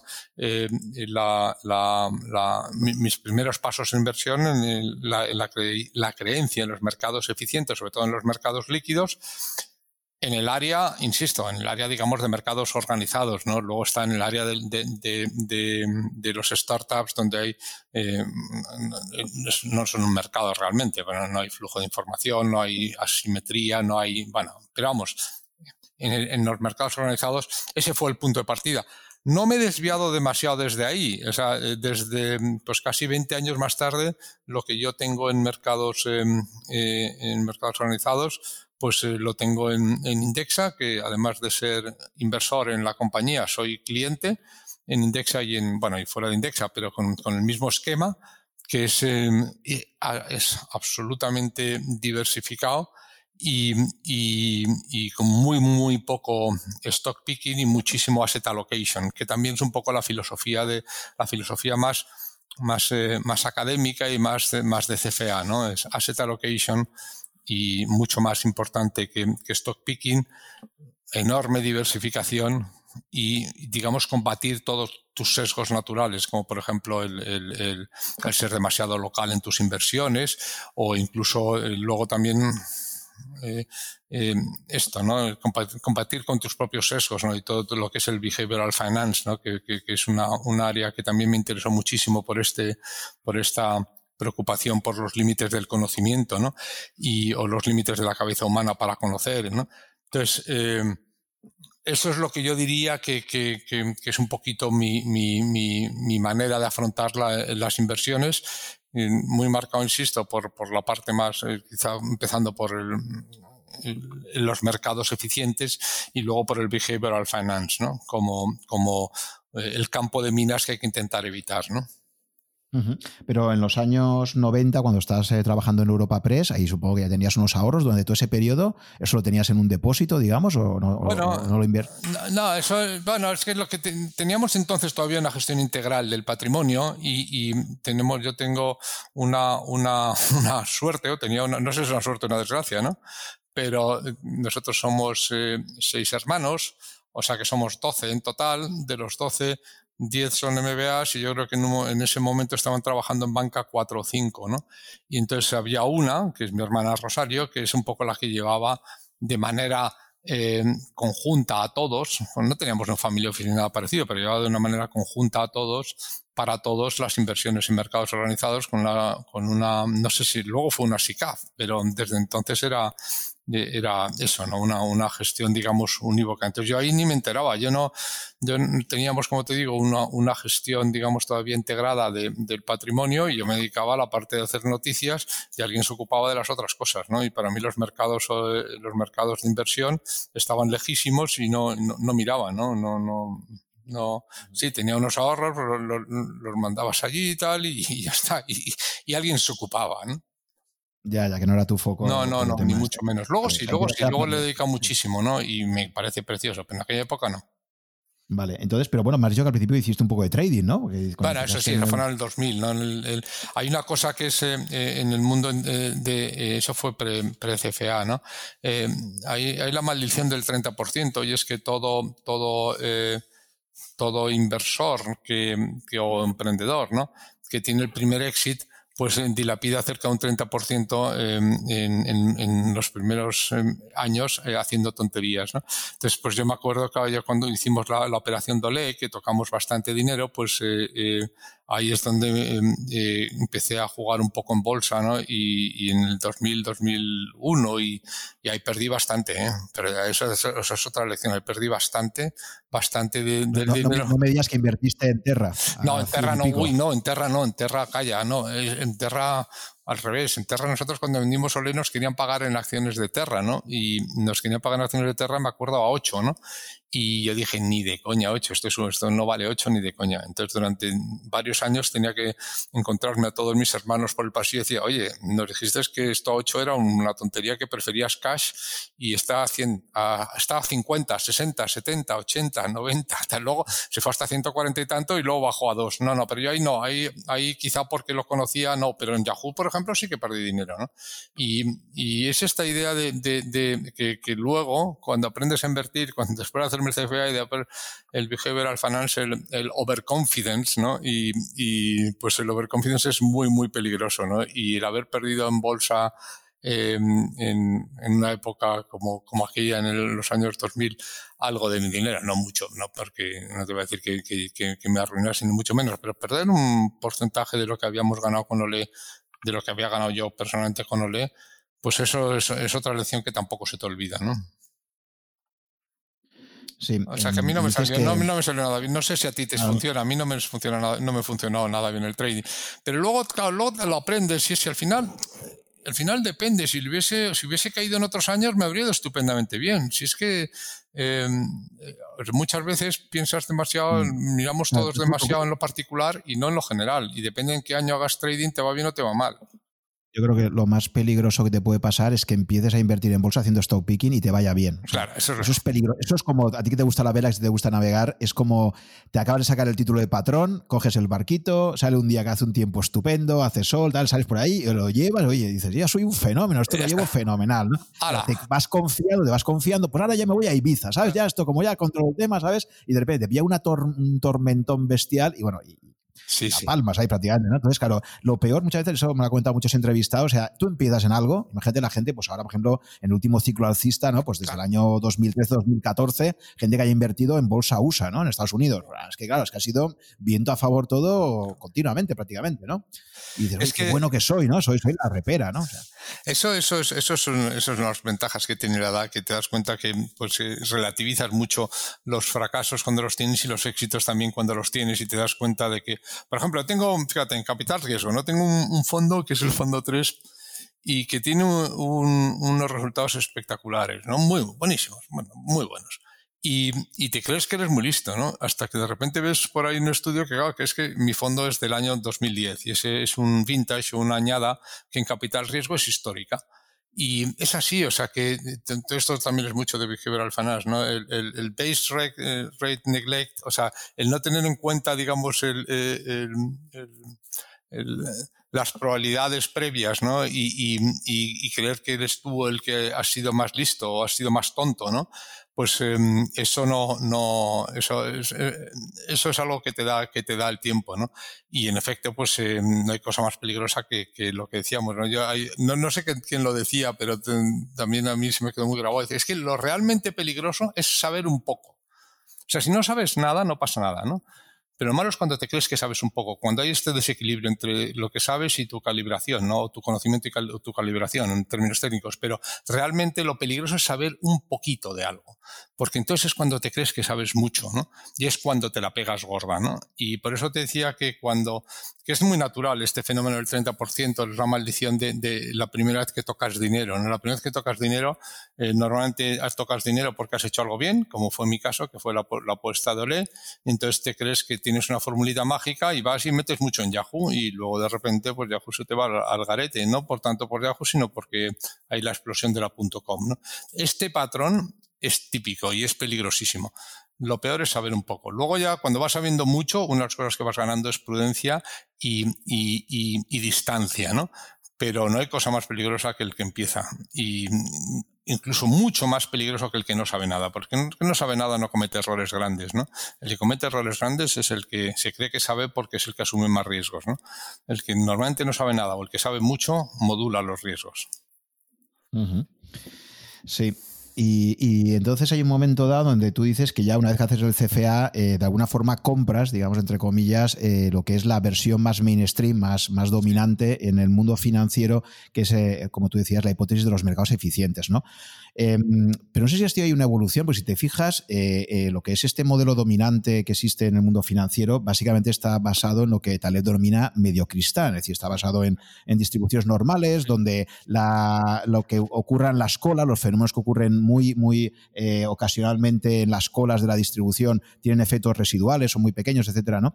Eh, y ya conoces el caso del famoso caso de, por ejemplo, el ETCM, ¿no? El fondo este que estaba asesorado por los premios Nobel de Economía, que se fue al garete, etcétera, ¿vale? Te lo digo porque, claro, em, a medida que luego, cuando supongo que has descubierto la obra de Taleb y de otros autores en esta línea, me imagino, si, eh, me, planteo si te has llegado a replantear algunas de las hipótesis básicas de la, de la economía financiera mainstream, porque, porque digo, está muy basada en en este modelo, ¿no? Que, tal vez denomina mediocristán, ¿no? Y que al final la valoración de riesgos que hace no tiene muy en cuenta eh, los riesgos extremos, ¿no? Los riesgos de cola eh, gruesa que llama él. Sí, sí, sí. Sí, sí, no, sin duda. Vamos a ver, yo, como te he dicho, yo no soy nada talibán de, la, teoría de los mercados eficientes em, eh, y lo considero una hipótesis para afrontar el, mercado, o sea, una herramienta de trabajo, ¿no? Curiosamente, em, bueno, claro, a mí Taleb, por supuesto, eso me, marcó muchísimo, ¿no? yo el full by randomness es quizá el libro que más me ha, me ha digamos, que más me ha, me ha, cambiado, ¿no? Que es, es, esto de asumir realmente, además me ha gustado el primero, mucho más que el Black Swan, Que es justo este shock de, asumir el, el, randomness, ¿no? Eh, entonces, sin duda, ¿no? Esto me hace cambiar, pero eh, también hay que reconocer que yo he estado un poquito acostumbrado en esto, porque en el mundo de venture es así, ¿no? Yo desde yo he invertido en 140 empresas en startups de Internet y a mí realmente bien me han salido 5 o 6, ¿no? Pero es que si me quitas las dos que han salido bien, estoy en pérdidas. O sea que realmente, o sea, estos power laws y todo esto y, estas distribuciones extrañas, eh, yo he aprendido también a vivir con ellas eh, eh, en mi otro lado inversor, ¿no? Entonces es verdad que yo no, pues, no se me ha ocurrido nunca jugar a, opciones totalmente out of the money, con cosas de estas más talevianas y más talevianas y tal, pero a lo mejor es porque eso es el pan mío de cada día en, el mundo de venture, ¿no? En el mundo de venture tienes... eh, empresas que, que, bueno, pues no sé, yo invertí en BlaBlaCar, ¿no? BlaBlaCar 1,6 billones, ¿no? Y, y, el, y el mes eh, siguiente inviertes en una empresa que se te va al garete como el 80% y te das cuenta que lo que vistes en una es lo mismo que vistes en la otra. O sea que todas estas distribuciones, digamos, absolutamente exponenciales o, o power laws o, o, o, por supuesto, no normales, mis retornos en venture no tienen nada de normal, ¿no? Absolutamente nada de normal. Eso no, no, bueno, pues eh, convivo con ello suficientemente en, en, mi, en mi actividad como, como inversor, ¿no? Eh, dicho eso, también es verdad que, que, los mercados, digamos, eh, organizados, pues, hombre, ya en segunda derivada es verdad que, que no, que, no son lo que dice la teoría económica puramente, es verdad que hay colas largas y todo esto, ¿no? Pero como primera aproximación no es mala, ¿no? a mí no, me parece mal, insisto, como primera aproximación casi como primera actitud, ¿no? Es una actitud de muchísimo respeto. Decir, un momentito, ¿no? Aquí eh, no, no, no, va a ser fácil batir al mercado, ¿no? No va a ser fácil batir al mercado. y, de hecho, bueno, obviamente eso es, lo, es, es parte de, de lo que... De, Luego también me, interesó mucho ¿no? en, otra etapa todo esto de, los mercados adaptativos, los adaptive markets de law y tal, y eso también me hizo reflexionar. Insisto, son, son, pero, pero, pero no, reconozco que no lo aplico, ¿no? Sigo para, para mi actividad inversora sigo partiendo de la base de unos mercados básicamente eficientes, ¿no? Y esto lo empiezas a hacer, entonces entiendo, eh, tú por ejemplo no sucumbiste a, la moda o al deslumbramiento del value, por ejemplo, porque tú sabes que en España pues ha habido un caso como ha sido Bestinver, que ahí está pues eh, Paco Paramés, que hace, eh, consigue unas rentabilidades espectaculares, ¿no? Desde el año 93, que crea toda una escuela posteriormente y que fue, claro, dentro del universo de los fondos de inversión españoles, pues había, estaba Bestinver y luego estaba el resto, ¿no? Que la inmensa mm. mayoría eran mm. fondos bancarizados, que tenían unas rentabilidades lamentables, comisiones muy altas, y ahí estaba como un caso aislado Bestinver Eh, me imagino que en, época, en aquella época, pues ya tenías unos ahorros, no sé si, si llegaste a, plantearte pues invertir algo en Bestinver o lo veías como un ejemplo de éxito, mm. muy relacionado con todo el tema del value. ¿Cómo, cómo, cómo, cómo te enfrentas al fenómeno del value, Warren mm. Buffett, sí. Graham, etc.? Bueno, vamos a ver, eh, Buffett, pues eh, eh, sin duda ha tenido unas rentabilidades, digamos, muy, muy llamativas durante muchísimo tiempo, ¿no? Es un inversor muy atípico porque es, es un inversor básicamente vario un inversor empresario, ¿no? Pero bueno, eh, de todos modos, más en general, no, no, no, no, no, no he sucumbido a value ni, ni, pero no, no, no porque piense que no hubiese valor en value. Si hubiese, si hubiese tenido que definir mi estrategia, habría dicho que en, en Internet o, como en Venture Capital soy un value en un mundo de locos, ¿no? O sea, yo creo en muchas de las cosas de value, en el valor intrínseco y todo esto. Dicho esto, también una de las cosas que ha pasado y que, está siendo muy, muy, muy interesante es ver que value, como cualquier otra, es, no es nada más que una estrategia, ¿no? Y entonces toda estrategia tiene, uh, tiene es muy adaptativo, es muy darwiniano, ¿no? Pues eh, funciona durante un tiempo y luego de repente hay un cambio climático y se extingue, ¿no? Y todas estas, eh, cómo, cómo pelean las estrategias y cómo hay estrategias que funcionan durante un tiempo, lo que hemos dicho antes, ¿no? Pues si tú puedes, tener una estrategia momentum que, si resulta que es en un año de crecimiento te va a ir bien, ¿no? Sin embargo, luego el año siguiente puede ser otra, ¿no? Entonces, Value es verdad que es una estrategia que ha durado durante mucho tiempo, es como, pues no sé, es una especie, si, lo llevamos a, unos, digamos, a unos eh, eh, metáforas eh, de, ciencias de la vida, pues es una especie que, ha sobrevivido bastante bien, ¿no? Pero que no deja de ser una especie sujeta a, a, viabilidad en determinados entornos. Y entonces, hombre, yo creo que la irrupción de la tecnología, que era absolutamente imprevisible, no es que yo no hiciese value porque vi, creía en la tecnología, ¿no? Pero bueno, pone a prueba una, pone a prueba una manera de invertir. Entonces al final empiezan en lo que es muy, muy, muy, esto es también muy filosófico, ¿no? A sostener una teoría diciendo que es que Amazon es value, bueno, me lo explique, ¿no? O que Apple es value, ¿no? Entonces al final, lo que quiero decirte con esto es que para mí es, es un ejemplo buenísimo de cómo una estrategia es como si fuese un organismo ligado a un entorno y a un ecosistema que sobrevive mientras el entorno le es, eh, es, favorable, ¿no? Y esta es probablemente la estrategia que más tiempo ha sobrevivido. Pero si lo miras desde, si lo miras desde arriba, mm, el que una estrategia haya funcionado o que estuviese funcionando no, no, indica que vaya a seguir funcionando. Por lo tanto, lo peligroso es, eh, es, es, casarse demasiado con una estrategia. También es verdad que si tú eres un gestor, pues tienes que casarte con una estrategia porque es uno lo que has vendido y segundo porque es tu única manera de diferenciarte. Tú haces una apuesta a, una estrategia, a un tipo de inversión, ¿no? Y si sale bien, pues vas a salir en los periódicos y si sale mal, pues te vas a ser un apestado, ¿no? Has hecho, has elegido una estrategia de inversión, ¿no? Y, y, tu obligación quizá como gestor es desarrollarla y luego el mercado dirá si, si te la paga o no te la paga, ¿no? Pero no debes creerte demasiado la estrategia, ¿no? Y, yo creo que Value es, quizá el mejor ejemplo de esto. Ha funcionado muy bien hasta que deja de funcionar, hasta que viene el meteorito, ¿no? Y como el meteorito puede venir en cualquier momento, yo no sabría, no es que haya cambiado Value por otra estrategia, es que yo no, no, me veo capaz de, de, de, apostar por una estrategia porque las he visto caer todas, hasta Buffett. O sea, que manda narices, que era el ejemplo, decían, no, los mercados no son eficientes porque Buffett y Mason y Mason y tal llevan ganando no sé cuánto tiempo? No, mira que lo hemos oído a veces. Bueno, pues al final, en España no se puede hacer gestión activa porque para mí es que es un crack y un tipo estupendo y un tipo inteligentísimo, lo está haciendo, ¿no? Bueno, a cada cerro le llega su San Martín, ¿no?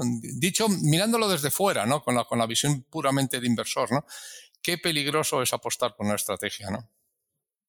No sé si, si lo compartes con lo compartes, pero tengo. Hay un artículo que yo he mencionado en algunos de mis podcasts, eh, muy interesante, de Bill Gross, el famoso gestor de PIM, lo conoces, ¿no? Que era el mago de los bonos y tal. Bueno, pues Bill Gross tiene un sorprendente artículo de una humildad eh, eh, increíble que se llama El hombre ante el espejo y lo escribe en el año 2013, lo cuento ahí en alguno de mis podcasts, ¿no? donde básicamente hace una reflexión diciendo, mira, eh, los que estamos en el Olimpo de las finanzas, Warren Buffett, 50 años ahí con rentabilidades extraordinarias, eh, en su día, pues eh, Peter Lynch, yo con los bonos, etcétera, dice, cuando me miro ante el espejo, dice, mi primera mi primera eh, impulso es decir, qué listo que soy, soy la repera, ¿no? O sea, estoy ahí. Dice, pero luego dice, luego empiezo a reflexionar y digo, ¿no será que ha aprovechado el viento a favor? Fíjate que, por ejemplo, Warren Buffett habla mucho del viento de cola de la economía americana, ¿de acuerdo? Y, entonces Bill Gross dice, a lo mejor resulta que he cogido un periodo de tiempo que puede ser muy largo, puede ser muy extenso, ¿eh? O sea, podemos hablar de, décadas, ¿vale? De 30, 40 años. Dice, a lo mejor resulta que he cogido un periodo de tiempo muy eh, prolongado donde la estrategia que estaba aplicando ha funcionado. Y fíjate que parece que fue una profecía porque posteriormente eh, Bill Gross monta otro fondo de renta fija en los últimos años y lo tiene que acabar cerrando con pérdidas importantes, ¿no? O sea que es, un, artículo de una humildad eh, increíble de una persona que está en el Olimpo y que te hace reflexionar por eso hasta qué parte hay, lo que, lo que tú también siempre comentas mucho, que te he escuchado de, la parte que hay de suerte, la parte que hay de, ¿sabes? De, de cómo eso tiendes a racionalizarlo y creerte que eres muy listo cuando muchas veces hay una parte inevitable de suerte que está presente. Y, una parte muy importante de, esa humildad, ¿no? O sea, yo creo, y, y, también esa humildad que se debe, se debe la debes extender a, tus propias creencias a tus, propios, eh, tus propias hipótesis de inversión, ¿no? O sea, Long Term Capital no es un fallo de, bueno, es un fallo de, tres eh, premios Nobel, ¿no? O de dos premios Nobel, pero el fallo fundamental es creerse demasiado tu propia teoría. O sea, el fallo es pensar que el mundo es como te dice tu teoría que sea. O sea, estos se la pegaron, estos podrían haber hecho estupendamente y podrían haber ganado muchísimo dinero ser de los mejores fondos del mundo si no hubiesen sido talibanes de su propia teoría. Y es lo peligroso, lo, lo peligroso es el attachment que tienes muchas veces a tu propia teoría de inversión, ¿no? Y Long Term Capital para mí es un monumento a eso, ¿no? Hombre, si tenían razón en el 90%, pero es que se lo creyeron al 110% y entonces por eso se apalancaron al, al, al, al, 800, ¿no? Entonces, por mucho que te creas una teoría, apalancarte al 800 es una locura. No, no, 800 no sé, podemos mirar exactamente a lo que fue, ¿no? Pero eso pasa con Value, eso pasó con, con Long Term Capital y eso pasa con muchísimos inversores. Es, es, esa, es la maldición del inversor. O sea, que este artículo de Gross, que yo no conocía, es un artículo que cualquier inversor eh, tiene, o tenemos eh, presente, ¿no? Que es todas las mañanas te dice, oye, el mundo seguirá siendo hoy como era ayer. Segundo, ¿dónde distingo yo mi convicción, que es importantísimo tener, del, empecinamiento? O, ¿Cuándo soy una persona que, estoy siendo un cabezote empecinado con una teoría cuyo tiempo ha pasado? ¿Y cuándo soy una persona que tiene una estrategia consistente? Y, esto es, eh, es eh, bueno, es que también es parte de lo bonito, ¿no? O sea, nada nos hace, yo estoy pensando ahora más en, mi actividad inversora en, en, Venture Capital, ¿no? Que, en mercados organizados, ¿no? Pero esto cuestionarte continuamente, estar pensando, ¿sigue el mundo siendo como dice mi teoría que es? ¿O ha llegado el momento de cambiar mi teoría? ¿O de simplemente retirarme a tiempo?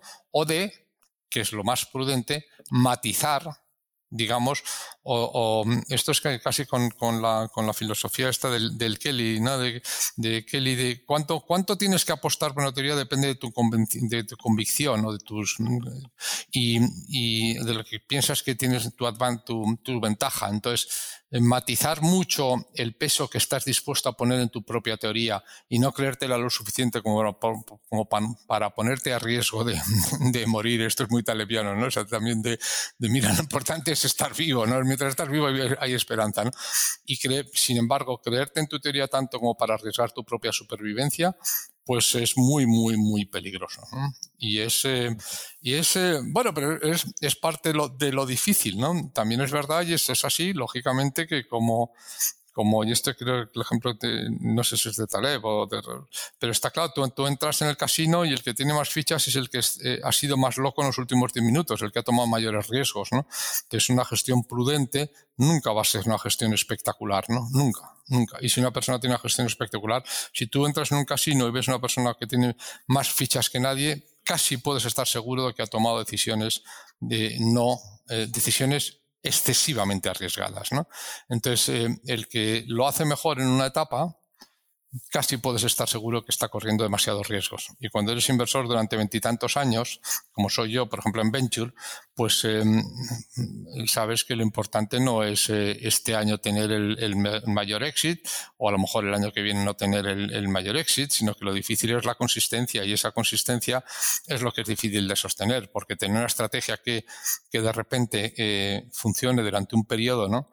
Pues es, es posible, no digo sea fácil, pero es posible y si te la crees demasiado va a matarte ella misma, ¿no? No sé si, no sé si, pero es, es muy, es muy, sí, sí. es muy interesante lo que comentas y, fíjate que te quería comentar un caso también. Eh, a mí hubo un libro que me marcó bastante y que fue el libro del tristemente fallecido. Sabes que ha muerto recientemente Tony Sie, el fundador de Zapos. Eh, sí, sí, sí, sí, Tiene un incendio hace, hace un par de semanas, creo, hace unos días, vamos. Eh, él tiene un libro que se llama Delivering Happiness. Eh, donde básicamente cuenta su historia empresarial. Y a mí me impresionó mucho ese libro, porque claro, este hombre vende su primera empresa a los 25 años, eh, creo que fue a Yahoo, o sea, se saca sus 20 millones de dólares y tal, y a partir de ahí, pues dice, bueno, yo ya he conseguido lo que quería a nivel eh, vital, voy a diversificar mis inversiones, he comprado unos unas propiedades en, San Francisco, empieza a hacer y, empieza a invertir. Lo digo porque ahora, ahora, me hablarás un poco de tu cartera actual, pero él hace una cosa que típicamente hace mucha gente, que hace un exit, ¿no? Que es decir, oye, pues una parte de mi, de mi cartera de inversión la voy a poner en algo seguro y tal, la otra la voy a destinar porque tengo, tengo esa adrenalina, ¿no? Tengo esas ganas de seguir invirtiendo en proyectos em, emprendedores y tal, y, y monta empieza a invertir en unas empresas. ¿no? Y poco a poco Zapos cada vez le va exigiendo meter más dinero, va metiendo más dinero. Él cree, él tiene la hipótesis de que, hombre, con mi nombre, yo que soy una persona que he vendido, pues voy a conseguir un crédito bancario fácilmente. No consigue ese crédito bancario y en el libro te cuenta cómo está a un paso de que Zapos tenga que bajar la persiana porque tenía que pagar las nóminas y, el banco no le concedía un crédito de, de 5 millones de dólares que creo que tenía pedido y tal. ¿no? Y, en el último momento suena la campana, el, banco le da el crédito ese de 5 millones y luego de ahí pues a venderle Zapos a Amazon por una millonada. ¿no? y, ahí te das cuenta lo que decíamos del factor de la suerte y cómo la misma persona que ha tenido un éxito previo eh, él cree, tiene unas hipótesis de, no, con mi nombre conseguiré dinero bancario, con, o sea, tiene una serie de hipótesis de cómo cree que va a pasar las cosas, luego se encuentra con, con el, una situación que le obliga a ir implicándose cada vez más, se, digamos, se hackea a sí mismo con las reglas básicas de voy a crear aquí unas murallas chinas separando mi patrimonio para que no me acabe influyendo y tal, y está a punto literalmente de perder todo, su, todo lo que había sacado de su primera venta de una empresa como consecuencia de esa implicación muy, que tiene mucho de emocional, de cada vez se va metiendo más en zapos, más eh, es esto, es, es un, yo no lo he leído, no, no lo, fíjate, leo, leo, bastante, pero no, no, leo mucho de, de, de, mm, biografías de empresas o de emprendedores. sí que salió teorías, pero no, no, no o sea, esta, no la he leído, ¿no? Pero por lo que dices es un ejemplo muy, muy bueno de lo que estamos comentando, ¿no? O sea, el inversor es gestor de riesgo y tiene que estar, o sea, no debes nunca estar tan convencido de algo como para jugártelo todo. Eh, esto solo, solo, solo si tuvieses una incertidumbre una certidumbre más allá de toda duda razonable, tiene sentido jugárselo todo a esa carta. ¿no? Y, muchas veces eh, a esa carta o a esa teoría o a esa estrategia o a esa mm, convicción. ¿no? Yo creo que, la convicción es lo que le falló. ¿no? tenía que haber mm, asumido que había un porcentaje, da igual, un X por ciento de que aquello no saliese, por lo tanto tenía que, tenía que tenerlo cubierto, debería haberlo cubierto, ¿no? Esto es fácil decirlo después de visto, ¿no? Eh, es verdad que luego los héroes que vemos son los que no lo cubrieron, ¿no? Y, él es un héroe porque no lo cubrió y, gracias a eso montó zapos, ¿no? Pero si lo miras desde un punto de vista de decisión racional o decisión de inversión, eh, el estar demasiado tener convicciones demasiado fuertes muchas veces es un, es un, es un problema, ¿no? Porque te lleva a tomar estas decisiones que desde el punto de vista de, de, gestión de riesgo, desde el punto de vista de análisis de riesgo, no son racionales, ¿no? No puede haber nada tan cierto como para jugárselo todo, ¿no?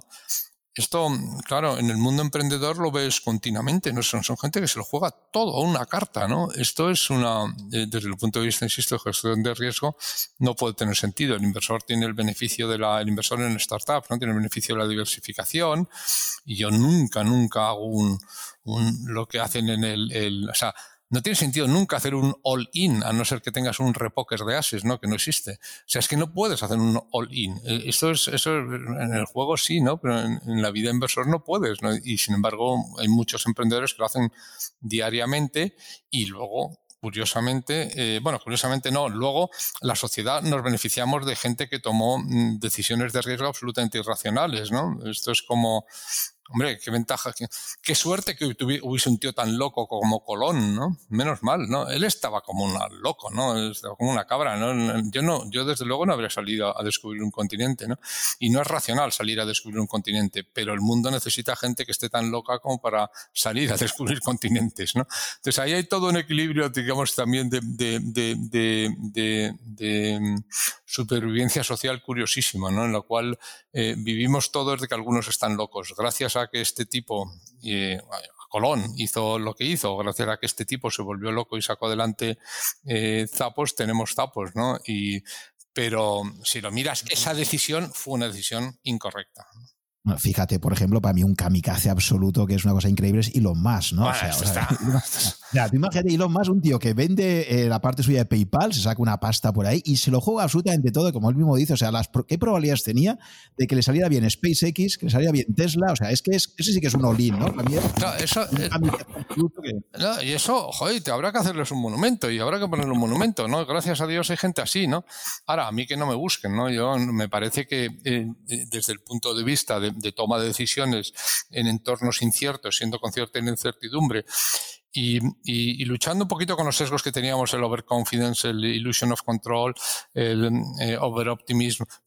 Bueno, pues eh, gracias a Dios hay gente que lo hace, pero a mí que no me busquen. O sea, yo, yo, mm, yo aunque la gente pueda pensar, dedicándome a startups, que soy un tío que le gusta el riesgo, yo odio el riesgo, ¿no? Tanto, tanto, tanto que como que me lo tienen que pagar muy bien, ¿no? Lo que pasa es que en Venture, si te sale bien, te paga muy bien el riesgo, pero tú no sabes lo bien que hay que pagarme a mí un riesgo para que me lo coma, ¿no? O sea, ser consciente de los riesgos. Primero, verlos porque hay mucha gente que no los ve, ¿no? Segundo, ponerles precio, yo creo que es la esencia de la inversión, ¿no? Entonces tú lo que eh, hay riesgos irracionales. Bueno, hay riesgos, hay riesgos, depende, depende cómo te los paguen, ¿no? Y depende también cuánto te juegues, ¿no? Entonces, eh, pues, si no te juegas mucho, ¿no? Y pongo, yo pues puedo correr un riesgo, digamos, eh, extraordinario, pero a lo mejor le pongo, pues no sé, un, 250.000 euros, ¿no? Y, que es mucho dinero, pero que no es, no, no, no, me, no me va a, no me va a desestabilizar el patrimonio, ¿no? Entonces, em, modular eso, ¿no? Y esa gestión del riesgo, ¿no? A mí me parece que es, que es la clave, ¿no? Porque eh, no tiene ningún sentido. O sea, este, este señor está como, no sé, o, no es verdad lo que dice o está como una cabra, ¿no? Aunque luego, insisto, como le salga bien, va, va a ser el modelo de, de, del decisor o del empresario. No, aunque le haya salido bien, no es una buena decisión jugárselo todo, ¿no? No sé. ¿Y a ti no te ha pasado en tus inicios, por lo menos como inversor en, startups, eh, un poco lo de Tony Siek, esto de eh, que haya una empresa que, te guste mucho y que poco a poco al final te hayas puesto unos límites y, te haya tocado aportar más porque la empresa te gusta, va más, pero, pero ha tenido problemas de financiación y necesita esa aportación adicional? ¿No has, tenido alguna situación así donde tú mismo te has dado cuenta que habías sobreinvertido demasiado en algún, en algún proyecto? Eh, no bueno, sí, bueno, ya te conté, ¿no? un poquito en, cuando, cuando en la, en, la, en la anterior, en la primera burbuja, ¿no? Porque en la anterior no había habido tres o cuatro, entonces en la primera burbuja eh, sí que sí que sobreinvertí en Yahoo, ¿no? Eh, y además con los, con todos los, los síntomas de hacerlo mal, que es doblar la apuesta, promediar o promierdar o como lo quieras llamar y todas estas, estas chorradas que no se deben hacer. Luego ya eh, en, estos momentos no. De hecho, yo pienso que quizá como inversor, eh, quizá he pecado más de lo contrario, ¿no? Eh, quizá ha habido proyectos en los que ahora mirándolo, digamos, desde lejos, ves que esto que, hemos dicho antes de paso, ¿no? Que mientras estés vivo y hay esperanza, o sea, que mantenerte vivo tiene ventajas, ¿no? y a lo mejor había algunos proyectos en los que tenía que haber, haber dado, digamos, algún último respiro, ¿no? Pero estoy mirando, mm, estoy mirando las, las, inversiones que he hecho grandes y en algunas me han salido mal, como por ejemplo Ferum, pero no fue un caso de, empecinamiento y, de creérmelo y ni y, mm, no, no, no, ni mucho menos. No, no, no tengo casos heroicos por los cuales me vayan a, dedicar un artículo, ¿no? Eh, mi, vida como inversor eh, en startups de internet es bastante aburrida, ¿no? En este sentido, ¿no? No, no, no tiene mucho de heroico, ¿no? Y yo he sido muy prudente y muy válido, ¿eh? Como, pues, decir que, y, quizás una de las cosas que, me están funcionando a mí por lo menos bien y que no sé lo que funcionará, como diremos, como hemos dicho antes, pero esta filosofía, digamos, de inversor racional, CFA, eh, prudente, diversificado eh, y, poco emocional, es lo que aplico en, startups de Internet y, a lo mejor es una de las, de las claves, ¿no? Mientras duren, ¿no? Vale, comentabas que eso, que te habías convencido un poco de lo que académicamente es el modelo más extendido, que es la hipótesis del mercado eficiente, y entonces decides efectivamente que la parte que destinas a mercados cotizados, no la parte que ahora me comentarás un poco, un poco cómo has dividido a nivel de tu cartera de inversión entre, entre esos dos mundos ¿no? tan diferentes, pero esa parte que destinas a, a, indexarte. El problema también que ha tenido el inversor español hasta no hace mucho tiempo es que aunque tú tuvieras bastante clara esa estrategia, y es verdad que es una estrategia que ha llegado tarde a España, fíjate, por ejemplo, que una persona como Jack Bogle en España era muchísimo menos conocida que Warren Buffett, por ejemplo, ¿no? sí, sí. Es, sintomático, cosa que no pasaba en Estados Unidos, ¿no? Eh, entonces, claro, aquí en España la verdad es que hasta no hace tanto tiempo si tú querías indexarte al mundo, si querías tener una estrategia realmente diversificada y, y de indexación, eh, no tenías demasiados instrumentos para poderlo hacer, ¿no? No, no, no. En los años 2000, por ejemplo, claro, si tú me dices que empezaste a, la parte tuya que destinabas a, mercados cotizados, básicamente, ¿cómo, cómo invertías ahí en, los años esos? Tenía ETFs y, eran ETFs más o menos globales, pero desde luego no eran con la sofisticación y con, y con las ventajas que, tiene, que tiene eh, eh, ahora Indexa, ¿no? ¿no? ¿no? vamos a hacerle publicidad, pero una de las cosas que sí que, o sea, yo yo pedí que creasen Indexa, ¿no? No, no, fue, no era el único ni mucho menos, pero sí que veía claro que había una necesidad de algo así. Hasta entonces hay que pensar que cuando no tienes lo óptimo, pues tienes que hacer lo que más se acerca, ¿no? Entonces hacía estrategias pues, del entorno de 60-40 eh, con ETFs y con algunos fondos de, bueno, tenía, trabajaba con banca privada y sigo trabajando con banca privada una parte eh, y entonces pues había fondos más o menos eh, eh, globales, de, sobre todo renta variable, renta fija, pues em, era mucho más difícil. Pero también es verdad que en aquella época y en aquella edad, pues para mí la renta fija tenía un peso mm, relativamente bajo, ¿no? Entonces, bueno, pues ¿cómo, te arreglabas? Pues medio mal, eh, con ETFs que fiscalmente era un desastre, pero que mm, era un, también un buen nudge, una buena razón para no hacer trading. y, y y trapicheando como podías con, con los fondos que te iban, eh, que te iban ofreciendo. Y, insisto, porque en aquella época podía estar muy, muy volcado a, renta eh, variable. Renta fija, digamos, fuera de de, de, Europa o de España era, era, era, y es difícil diversificar y hacer, ¿no?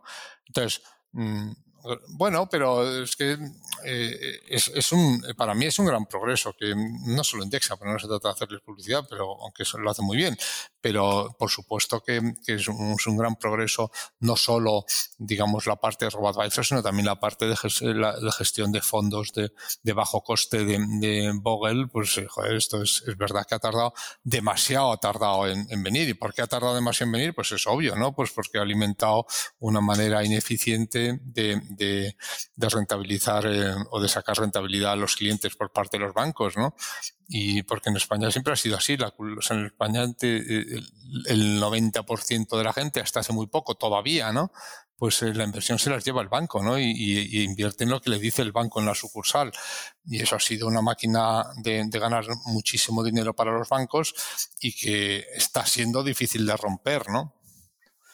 Entonces, hombre, algunos clientes de banca privada y, tal, pues eh, y con ETFs, pues podías medio trapichear, pero desde luego no, no con la facilidad con la que tienes ahora, ¿no?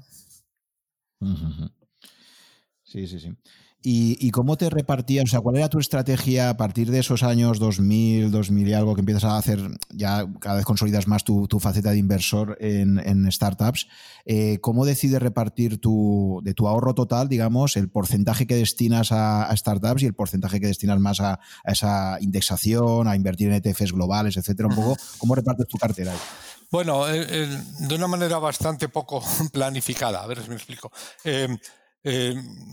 Han sido como dos paquetes que han crecido en paralelo. Y entonces, eh, eh, hasta hace un año, y ahora hablaremos de lo que ha pasado hace un año, porque hace un año sí que he hecho algunos cambios, hasta hace un año es como si yo, digamos, en, en, el 2000, ¿no? Hubiese metido un primer, un poco de dinero a invertir en startups de Internet y luego tenía un poco de dinero a partir de entonces que he metido en, en bolsa, ¿no?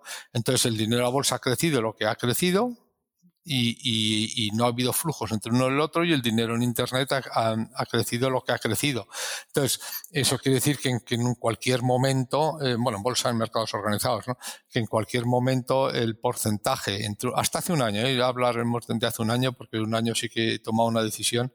Eh, eh, que he roto por primera vez eso, ¿no? Pues el, porcentaje que había dedicado uno a otro era el, era el que determinaba la rentabilidad que tenía uno u otro, ¿no?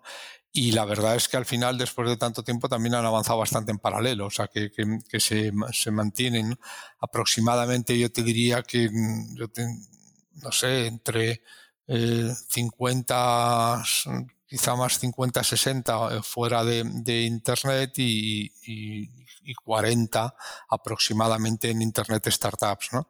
Y eso es, o sea, por eso a mí me choca muchísimo mucha gente que, que tiene Mm, que, se dedica a invertir en, startups y que dedica a eso pues el 80% de su patrimonio. Me parece que es otra vez una, auténtica locura, ¿no? Lo que sí que tengo es una estrategia como, como muy, yo no sé cómo traducirlo, pero sería como, eh, es un poco a decirlo en inglés, pero es que la leí en inglés barbell, ¿no? O, de como las pesas estas redondas, ¿no? Tiene, este, por un lado, digamos, máxima diversificación y, riesgo muy bajo en mercados organizados y en el otro extremo eh, muchísimo riesgo en startups de Internet y en el medio nada, ¿no? En el medio nada más que la barra, ¿no? Eh, y en cuanto a porcentajes, pues por ahí andarán. Hasta hace un año que, que, mira, ahora, eh, ahora estoy pensando que igual hasta em, he contradicho parte de mi filosofía eh, este año, porque eh, este año sí que he derivado bastante del dinero que tenía en mercados organizados a ventures, ¿no? O sea, eh, quizá por un exceso de convencimiento en mi, en lo que, en, mi cartera, pues este año hemos comprado a, a, varios socios, sobre todo a los socios públicos, en el fondo 3 y en el fondo 4, y eso ha requerido un esfuerzo de mi parte. O sea, que es la primera vez que he ido a la cartera de bolsa para financiar mi cartera de Internet, ¿no? digamos, de, startups de Internet ha sido este año.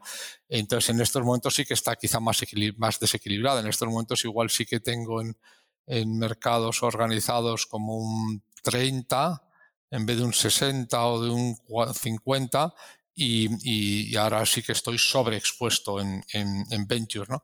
Esto también ha tenido que ver con, con un, porque han vencido las opciones en las cuales yo podría comprar a los socios públicos y porque ha habido que liquidar un, uno de los fondos, o sea que ha sido un poco circunstancial y yo creo que, que, que, soy consciente de ello y que es una de las cosas en las que por supuesto no voy a ir más allá de donde estoy, no voy a caer en, en el exceso de, de creerme mi propia actividad inversora en venture y en los que en los próximos años pues voy a ir a un cierto reequilibrio, ¿no? A un algo más natural que yo creo que debe ser más del entorno de 60 mercados organizados y 40 a la baja en, en actividad en venture, ¿no? Y dentro de mercados organizados lo que me diga la teoría, ¿no? Pues hombre, eh, va, creciendo por, el, el, más básico del life cycle investing, pues va creciendo la parte de, de renta fija, porque ya tengo 60 años Em, y, todo indexado global, ¿no? Entonces, no, en, esas, en ese tipo de, porcentajes nos hemos movido hasta que este año lo he quebrado y, no voy a ir más lejos, desde luego, quebrando ese eso, no voy a tener menos de, 30 en mercados eh, organizados y de hecho tengo como reto en los próximos eh, años reequilibrar eso, ¿no? Hasta algo más sensato como dar la vuelta, ¿no? Y llevarme una parte importante del patrimonio de 21 a mercados organizados, ¿no?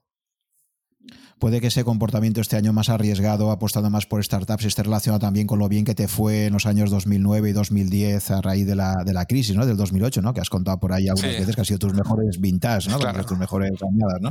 Bueno, tiene que ver también con cosechar parte de eso. Como te he dicho, hemos tenido que hemos tenido, ¿no? Hemos tenido la oportunidad de, de, de, de ejercer una opción de compra em, a, a, a los fondos públicos, al ICO en el fondo 4 y al FEI y al ICO en el fondo 3. Y, bueno, a mí me encantaba mi cartera y me parecía que era una buena oportunidad hacerlo. También es verdad que, ha sido durante el COVID, o sea que ha habido, he tomado una decisión digamos, eh, que si lo, miras desde fuera, no, no voy a vendértela como heroica, ¿no? Pero ha sido de, extraordinaria confianza en mis participadas cuando en el año, en el mes de abril en concreto, tomé la decisión de, de recomprar a, tomé y tomamos, mi, mi hermano y yo, ¿no? La, la, decisión de recomprar a unos socios una parte muy significativa de la cartera, ¿no? Eso, por supuesto, ha supuesto un, un esfuerzo económico por mi parte, ¿no?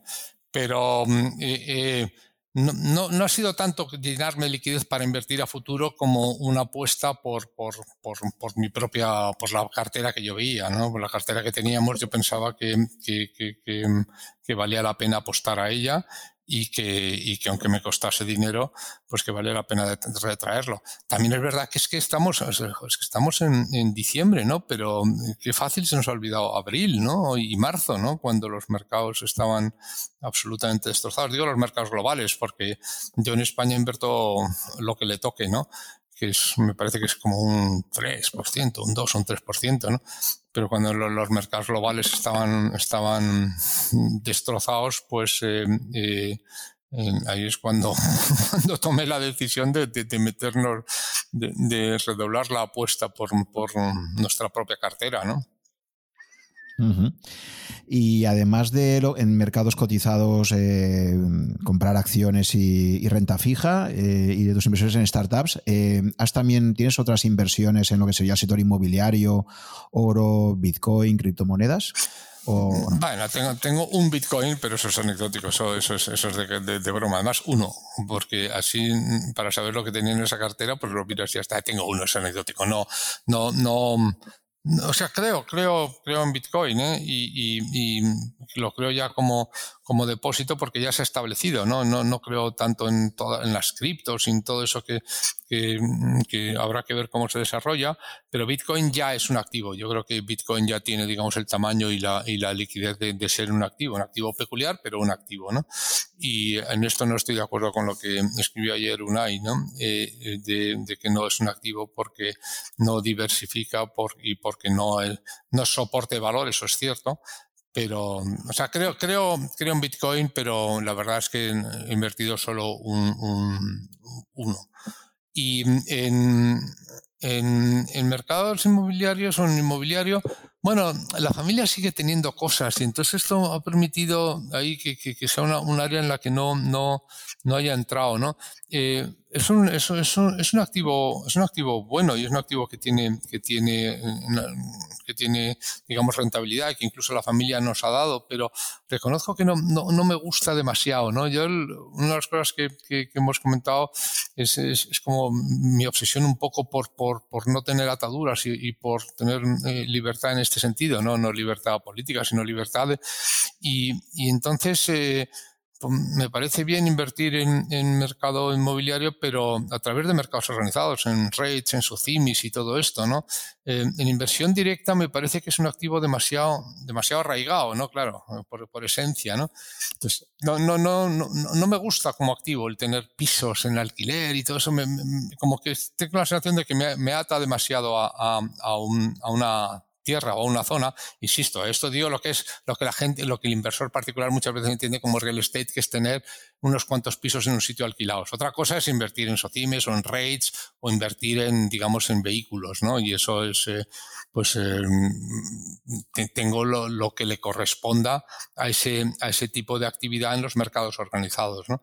Pero um, inversión directa, yo de comprarme un piso, pues sí, que te, tenemos como dos o tres porque mi mujer, pues eh, es, eh, como siempre, ya eh, pues es todavía mucho más fuente que yo. Y dice, vale, todo eso está muy bien de internet, tal, pero una casita y tal podríamos comprar, vale. Pero tengo las casas que disfruto y muy poquitas más, ¿no? Y no, no, no, no me gusta demasiado el activo, ¿no?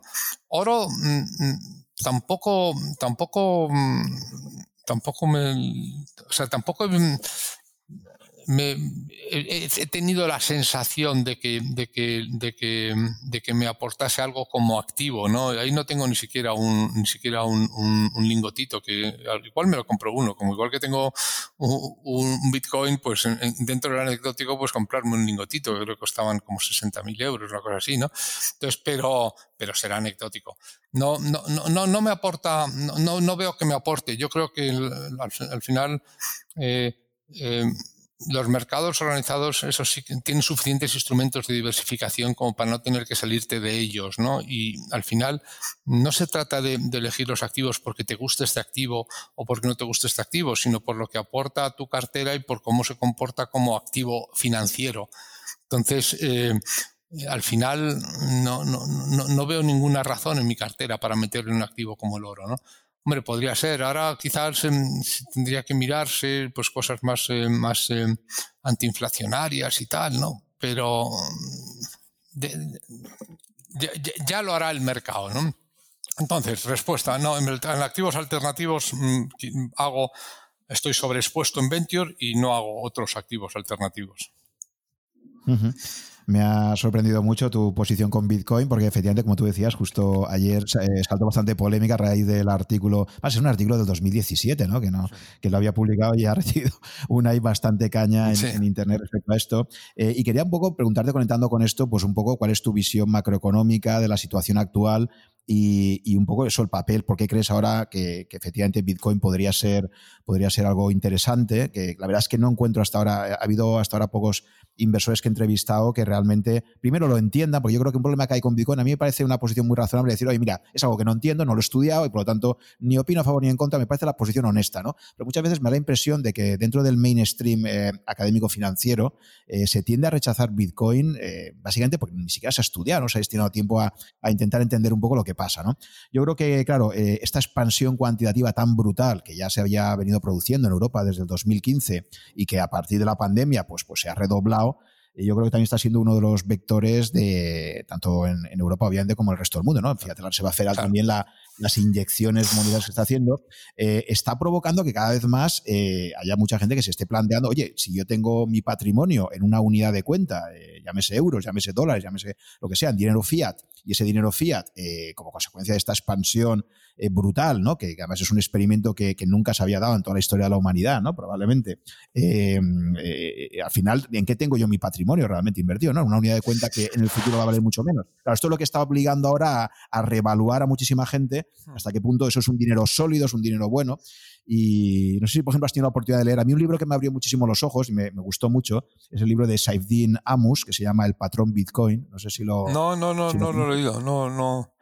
Pues es un libro muy interesante que, fíjate que de Bitcoin no habla demasiado, pero sí que es un libro que repasa toda la historia monetaria de la humanidad ¿no? y explica lo que es un dinero sólido y qué, características tiene y, y, cómo pues a raíz de primero el abandono del patrón oro y después el abandono del sistema de Bretton Woods en el 71, pues como consecuencia de todo ello se entra en una nueva era, una era de dinero fiat, donde bueno, pues desde entonces hasta ahora, fíjate, el, oro, por ejemplo, hmm. pues fíjate lo que le ha pasado a su, a su precio, ¿no? Pasar de valer 20 dólares en los años, eh, a principios de los años 30, llega Roosevelt, confisca el oro en Estados Unidos, al año siguiente lo pone a 35 dólares, ¿sabes? Y esto en Estados Unidos, ¿eh? ojo, o sea, esto ya ha pasado antes, ¿no? Sí, sí, sí. Fiscal oro, me pone a 35 dólares el, la onza de oro y luego de ahí, de esos 35 dólares, ha ido pues a los 2.000 dólares que está ahora, ¿no? Eh, entonces, claro, mm, cada vez hay más gente diciendo, ojo con esto, eh, y, una estrategia realmente diversificada probablemente también, también obliga a plantearse qué parte de, tu, de, tu, riqueza deberías tenerla en eso, en una unidad de cuenta que no sean euros o dólares. Hmm.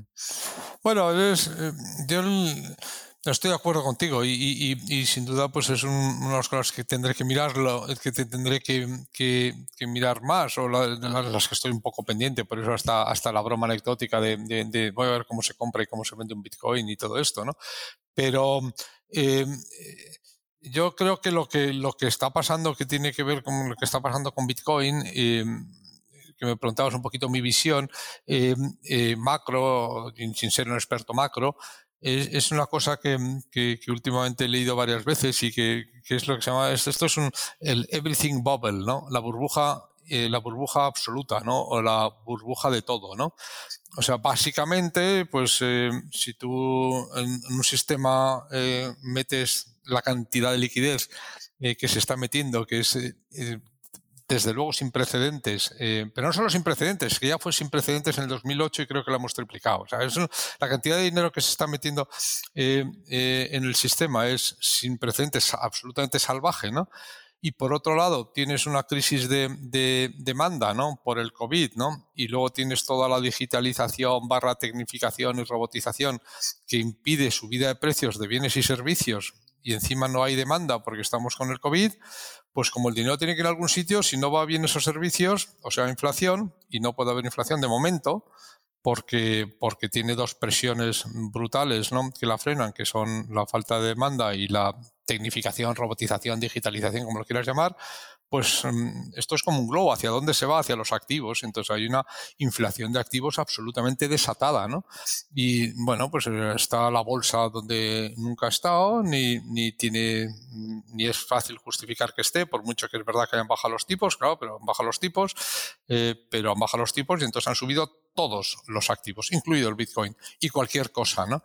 Yo creo que eh, eh, la mayoría de la gente que, invierte en Bitcoin, o por lo menos, bueno, la mayoría de la gente no es mucho decir, yo cuando invierto en Bitcoin no es tanto porque sea una moneda alternativa, sino porque es ya, digamos, sería porque es ya un activo más, ¿no? No es porque me parezca que sea mejor o peor refugio que un edificio en Leipzig, ¿no? Sino bueno, porque es un activo más, es un activo que es muy líquido, es un activo muy transportable y que es un activo que, es muy transportable, sobre todo muy, muy transportable, ¿no? Entonces, pues es, lo, que, mm, lo que es más fácil llevarte consigo si te tienes que ir a otro lado, ¿no? Entonces, como no tengo mucha intención de irme a otro lado, no, no, no veo qué, me hace a mí en la cartera, ¿no?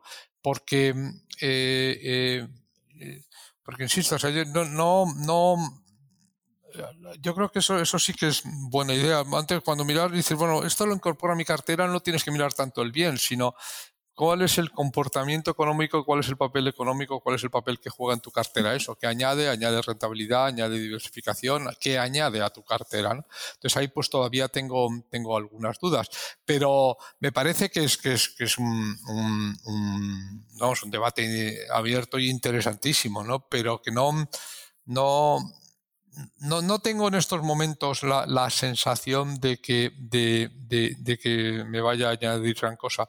Y lo que sí que tengo es una enorme preocupación sobre sobre, mm, o sea, claro, si lo miras así, ¿no? Y, esto ya de una manera frívola, ¿no? Pero, pero casi dice, bueno, pues mira, superamos el patrón oro y ahora vamos a, superar el patrón deuda y no, pasa nada, ¿no? Vamos a liberarnos de la deuda, como nos liberamos del, patrón oro, pues nos liberamos del patrón deuda, no pasa nada por estar super endeudados, ¿no? Es una cosa tal, se asume y ya está, ¿no? Entonces, bueno, pues a lo mejor es eso lo que tiene que pasar, pero desde luego eh, soy bastante... Eh, prudente, ¿no? yo cuando, cuando, cuando veo más incertidumbre, pues eh, no intento averiguar qué es lo que va a pasar, sino eh, mi reacción es, eh, es, digamos, limitar el riesgo, reducir el riesgo, ¿no? Entonces, pues yo creo que estamos en unos momentos extraordinariamente peligrosos para el inversor, ¿no? Entonces es verdad que puede seguir subiendo todo y es verdad que es posible que me pierda, que me pierda subidas, pero estoy más bien en modo preservar y, muy, digamos, em, como te diría, como muy prudente y muy asustado porque en efecto estamos, eh, y es lo que decíamos antes, estamos en territorios inexplorados, ¿no? De los que no había carta. O sea, que aquí no hay mapa, estamos en territorios que no hay mapa, ¿no? Y, puede pasar básicamente eh, cualquier cosa. Entonces yo veo que va a ser muy difícil eh, tener, eh, tener rentabilidad en mercados organizados, va a ser muy difícil tener rentabilidad en, en, en lo que hago yo, en, Venture.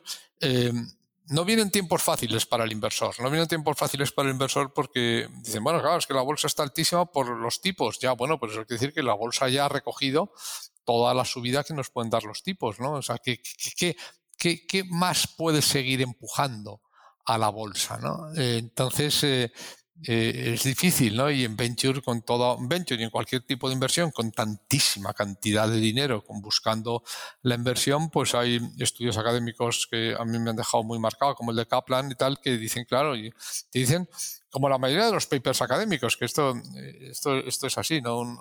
la primera vez que lo lees te parece que es una genialidad y la segunda vez que lo lees dices, pues esto es de perogrullo, ¿no? Claro, eh, como cuando leías en teoría financiera y dirías, anda, pues sí, la clave es R-G y tal, vale. Pues quiere decir que la primera vez que lo ves te parece fantástico la segunda vez te parece que es una tautología matemática casi, ¿no? Entonces, bueno, pues eso que siempre pasa, te pasa con Kaplan cuando dice que la rentabilidad en Venture Capital es inversamente proporcional a los fondos que entran en Venture Capital. Entonces, mi negocio de inversión en Venture Capital, que es enormemente acíclico y dominado por añadas, pues eh, en efecto eh, hay series históricas que demuestran que cuanto más dinero entra en capital riesgo en un año, más difícil es la rentabilidad de ese año. Con lo cual yo cada vez que leo en los titulares de prensa de récord de inversión en capital riesgo en España, en Europa, en el mundo, pues lo que leo o lo que entiendo es eh, récord de falta de rentabilidad de inversión en capital riesgo. ¿no? Esto seguramente pasa en todos los activos, porque es, obvio, cuanto más dinero entra, pues la o sea, el, flujo futuro de alguna manera es independientemente es independiente del dinero que entra ahora. ¿no? Entonces, pues eh, cuanto más entra ahora, más difícil va a ser multiplicar eh, con el flujo de salida. Entonces, me parece que yo, yo creo creo que va a ser difícil invertir y creo que va a ser difícil tener el tipo de rentabilidades a los que estamos acostumbrados y eh, eso en mercados organizados y sin duda también en, venture capital. Vienen tiempos divertidos para la inversión y vienen tiempos eh, difíciles para la rentabilidad, ¿no?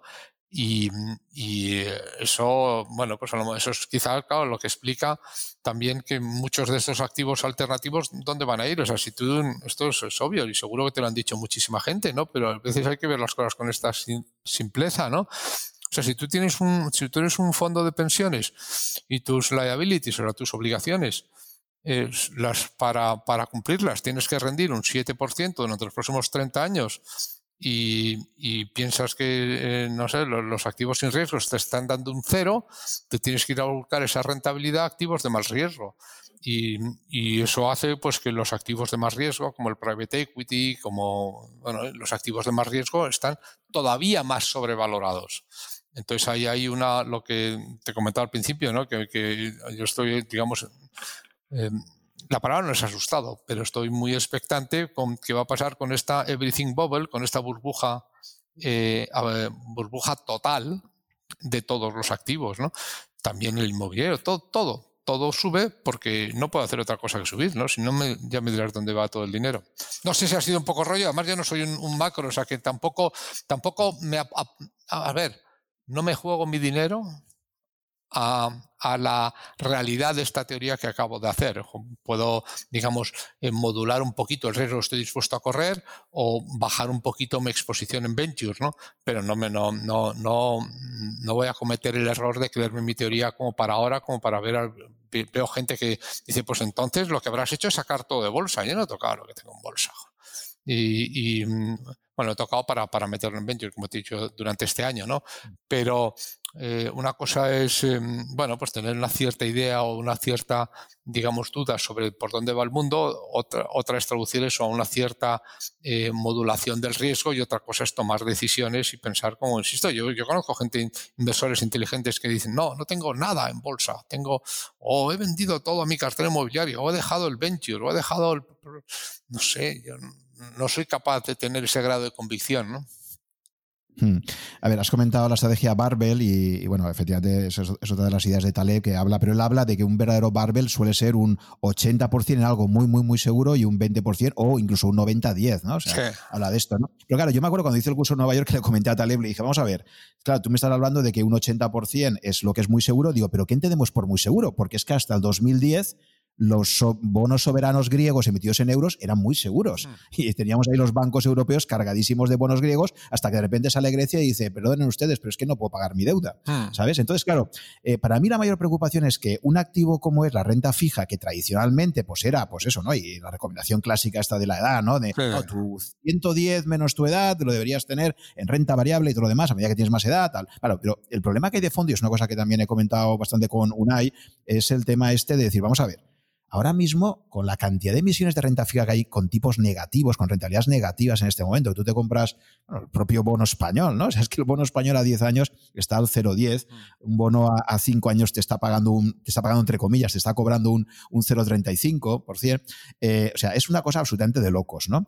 Eh, y entonces, claro, dices, vamos a ver, todas las reglas clásicas del juego de decir, pues eso, ¿no? Si quiero más riesgo renta variable, si quiero más seguridad renta fija, en un mundo donde la renta fija está ya con rentabilidades negativas en, en cantidades estratosféricas, y que sabes que todo va a depender de cómo evolucionen los tipos, claro, ¿por qué la gente sigue comprando renta fija? Bueno, mientras los tipos se hagan aún más negativos, pues evidentemente vas a ganar dinero. Pero claro, ¿en qué momento? O sea, yo, yo, yo, asocio mucho el sistema ahora pues a alguien que está en la UBI y está ahí con una diálisis o está conectado a unas máquinas donde si no, si dejas de darle la droga al paciente se te muere, ¿no? Eh, fíjate que esto empezó en el 2015, el Banco Central Europeo empezó a inyectar y dijo que iba a ser algo temporal, luego lo dejan de hacer en el 2019, al final del 2019 dice, no, vamos, bueno, vamos a empezar otra vez a inyectar, ¿no? Y luego ya nos llega la pandemia y ha sido ya, bueno, multiplicado, ¿no? Entonces, claro, lo que sí que ves es que desde el 2015 en Europa, por ejemplo, y fíjate que tenemos a los alemanes que, son los que están ahí más. Desde el 2015, eh, ellos no han conseguido, o sea, no han empezado a amortizar aún realmente ni un solo eh, euro de bonos que han ido a comprar. O sea, ha sido comprar, comprar, comprar, han parado de comprar en términos netos, pero, pero no han empezado a reducir, ¿no? Y, claro, dices, bueno, ¿cómo sales de esta? O sea, es, prácticamente...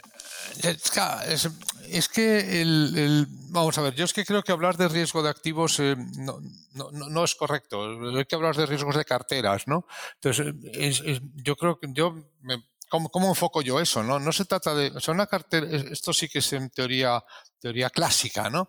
Eh, eh, teoría de portfolios, ¿no? O sea, que realmente el riesgo no lo puedes aplicar en un activo. No hay un activo más arriesgado y un activo menos arriesgado. Bueno, sí, hay unos tienen, tienen perfil de riesgo distintos, ¿no? Pero la evaluación de riesgo la tienes que hacer a nivel de cartera, no a nivel de activos.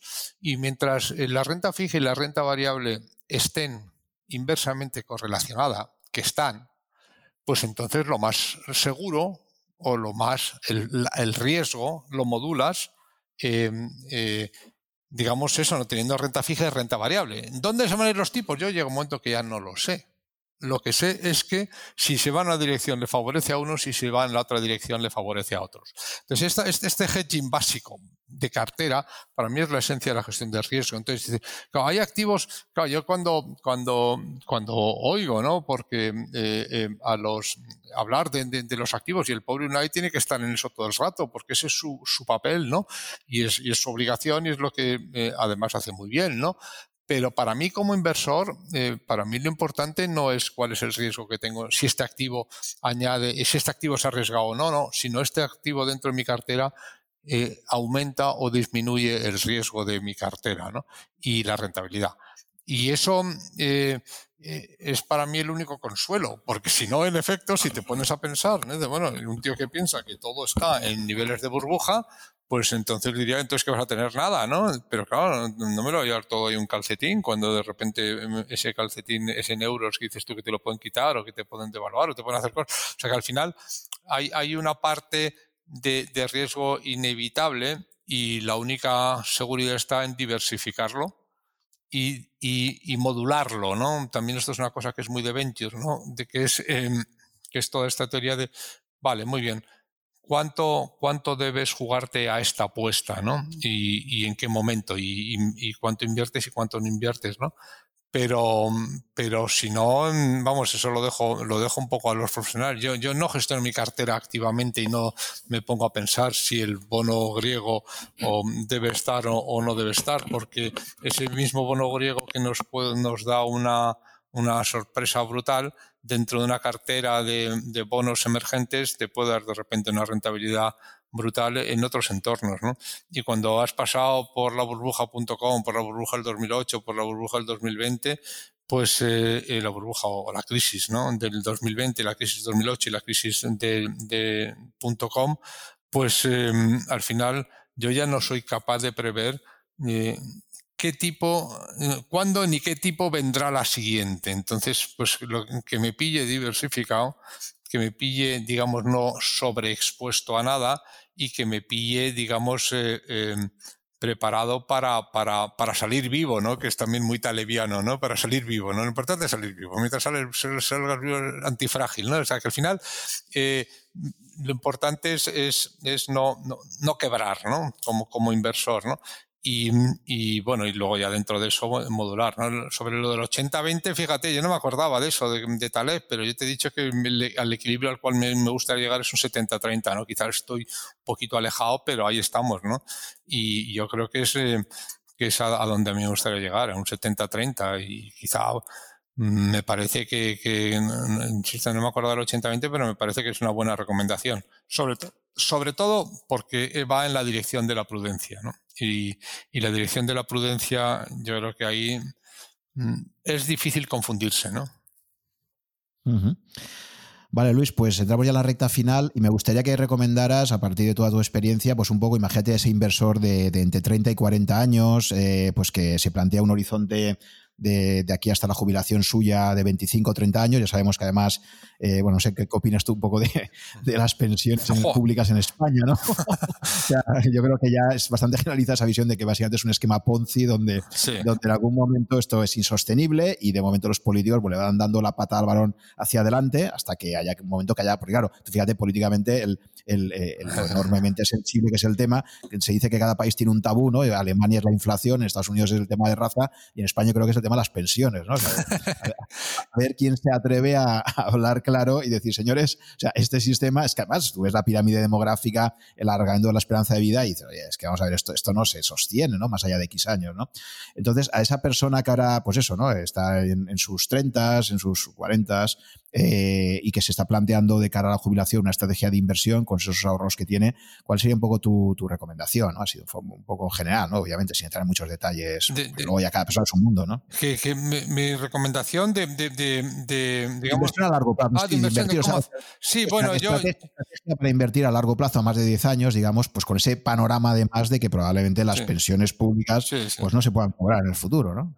Yo, yo mm, volvería un poquito a la, a la teoría más, eh, más clásica de, y una absoluta diversificación, no mirárselo mucho, no creerte listo, no intentar ir de listo, no intentar mejorar al mercado, sino simplemente estar preparado para recibir lo que el mercado te da.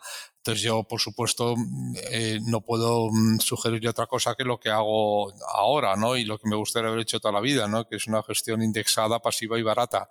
eh, eh porque es que creo que, con eso, insisto, si hierras, hierras del lado de la prudencia. No creo que con esto vaya a conseguir que, nadie sea el más rico de, su pueblo, pero igual sí que tenemos eh, suficientes personas que llegan a, a, vivir de su pensión, ¿no?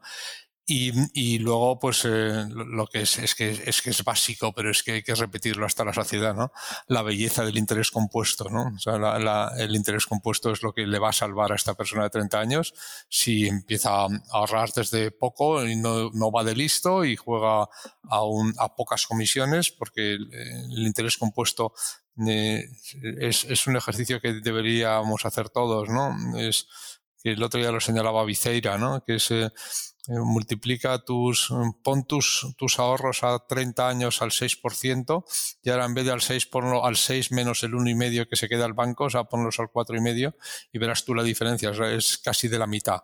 Entonces, eh, interés compuesto, paciencia, no ir de listo, gestión eh, indexada, pasiva y barata. Y yo creo que con esto, mm, vamos, va a salir, no le va a salir demasiado mal, ¿no?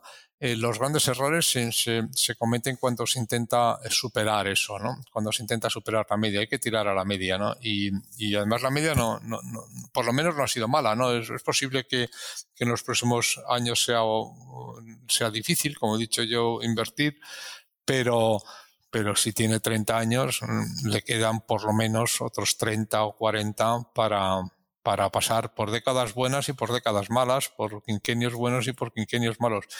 Y luego la recomendación está tan de Behavioral Finance de que no lo mire, que no lo mire. O sea, lo ideal es que no lo mire, que lo deje ahí, que lo vaya metiendo, que lo vaya alimentando en la medida de lo que puede y que no lo mire, ¿no? Sí, y luego lo que pasa es que eh, también tiene que haber una pequeña parte de play money, ¿no? Porque claro, al final la naturaleza humana nos gusta esa adrenalina de invertir, de, esto sube, esto baja. Entonces, claro, para protegerte contra ti mismo, quizás lo mejor, o sea, eso decía eh, Oscar Wilde, ¿no? Que decía, la mejor forma de evitar una tentación es caer en ella, ¿no? Mm.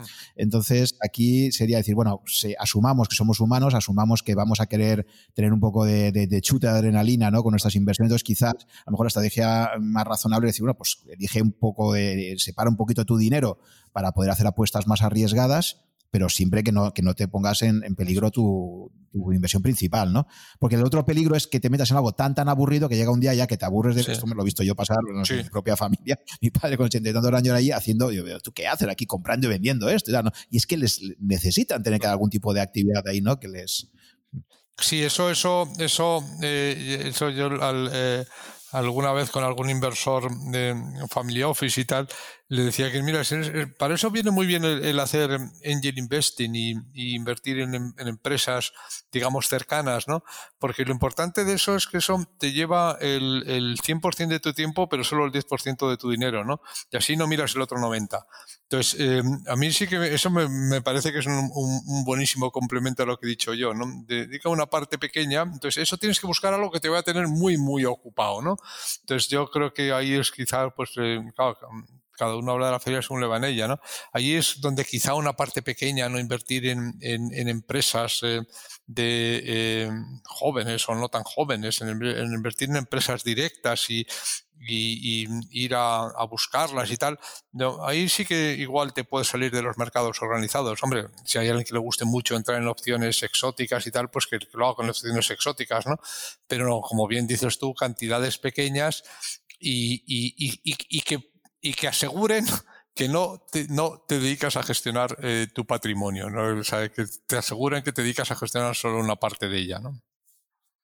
Sí, ahí tenéis, bueno, eh, uno de los problemas que yo veo en, la, inversión en, startups y tal es, eso, pues, o eres un inversor cualificado, ¿no? Tipo Business Angel o ya obviamente fondos de Venture Capital, pero claro, mm, creo que también estáis haciendo un esfuerzo para acercar, para que haya un mercado secundario, un mercado más líquido para todo lo que es la, compraventa de, participaciones, ¿no? Las sociedades limitadas, por ejemplo, ¿no? Ahí está el proyecto de Water, que creo que tú participas ahí también, ¿no? A través de tu inversión en, mm. Indexa, ¿no? Eh, eh, ¿Cómo ves un poco ese mercado secundario? Porque claro, hay mucha gente que sí que le gustaría aproximarse al mundo de de, pues, poder acceder a las startups, pero pues eso, no, no, quiere entrar a lo mejor con unos tickets de entrada muy grandes y entonces pues una de las posibilidades que, que podría haber es esto, ¿no? Es un poco lo que estáis... Es, es, eso, eso, es una de las posibilidades, pero a mí, y, yo por supuesto en efecto participo, lo apoyo y me parece que, que es muy bueno, ¿no?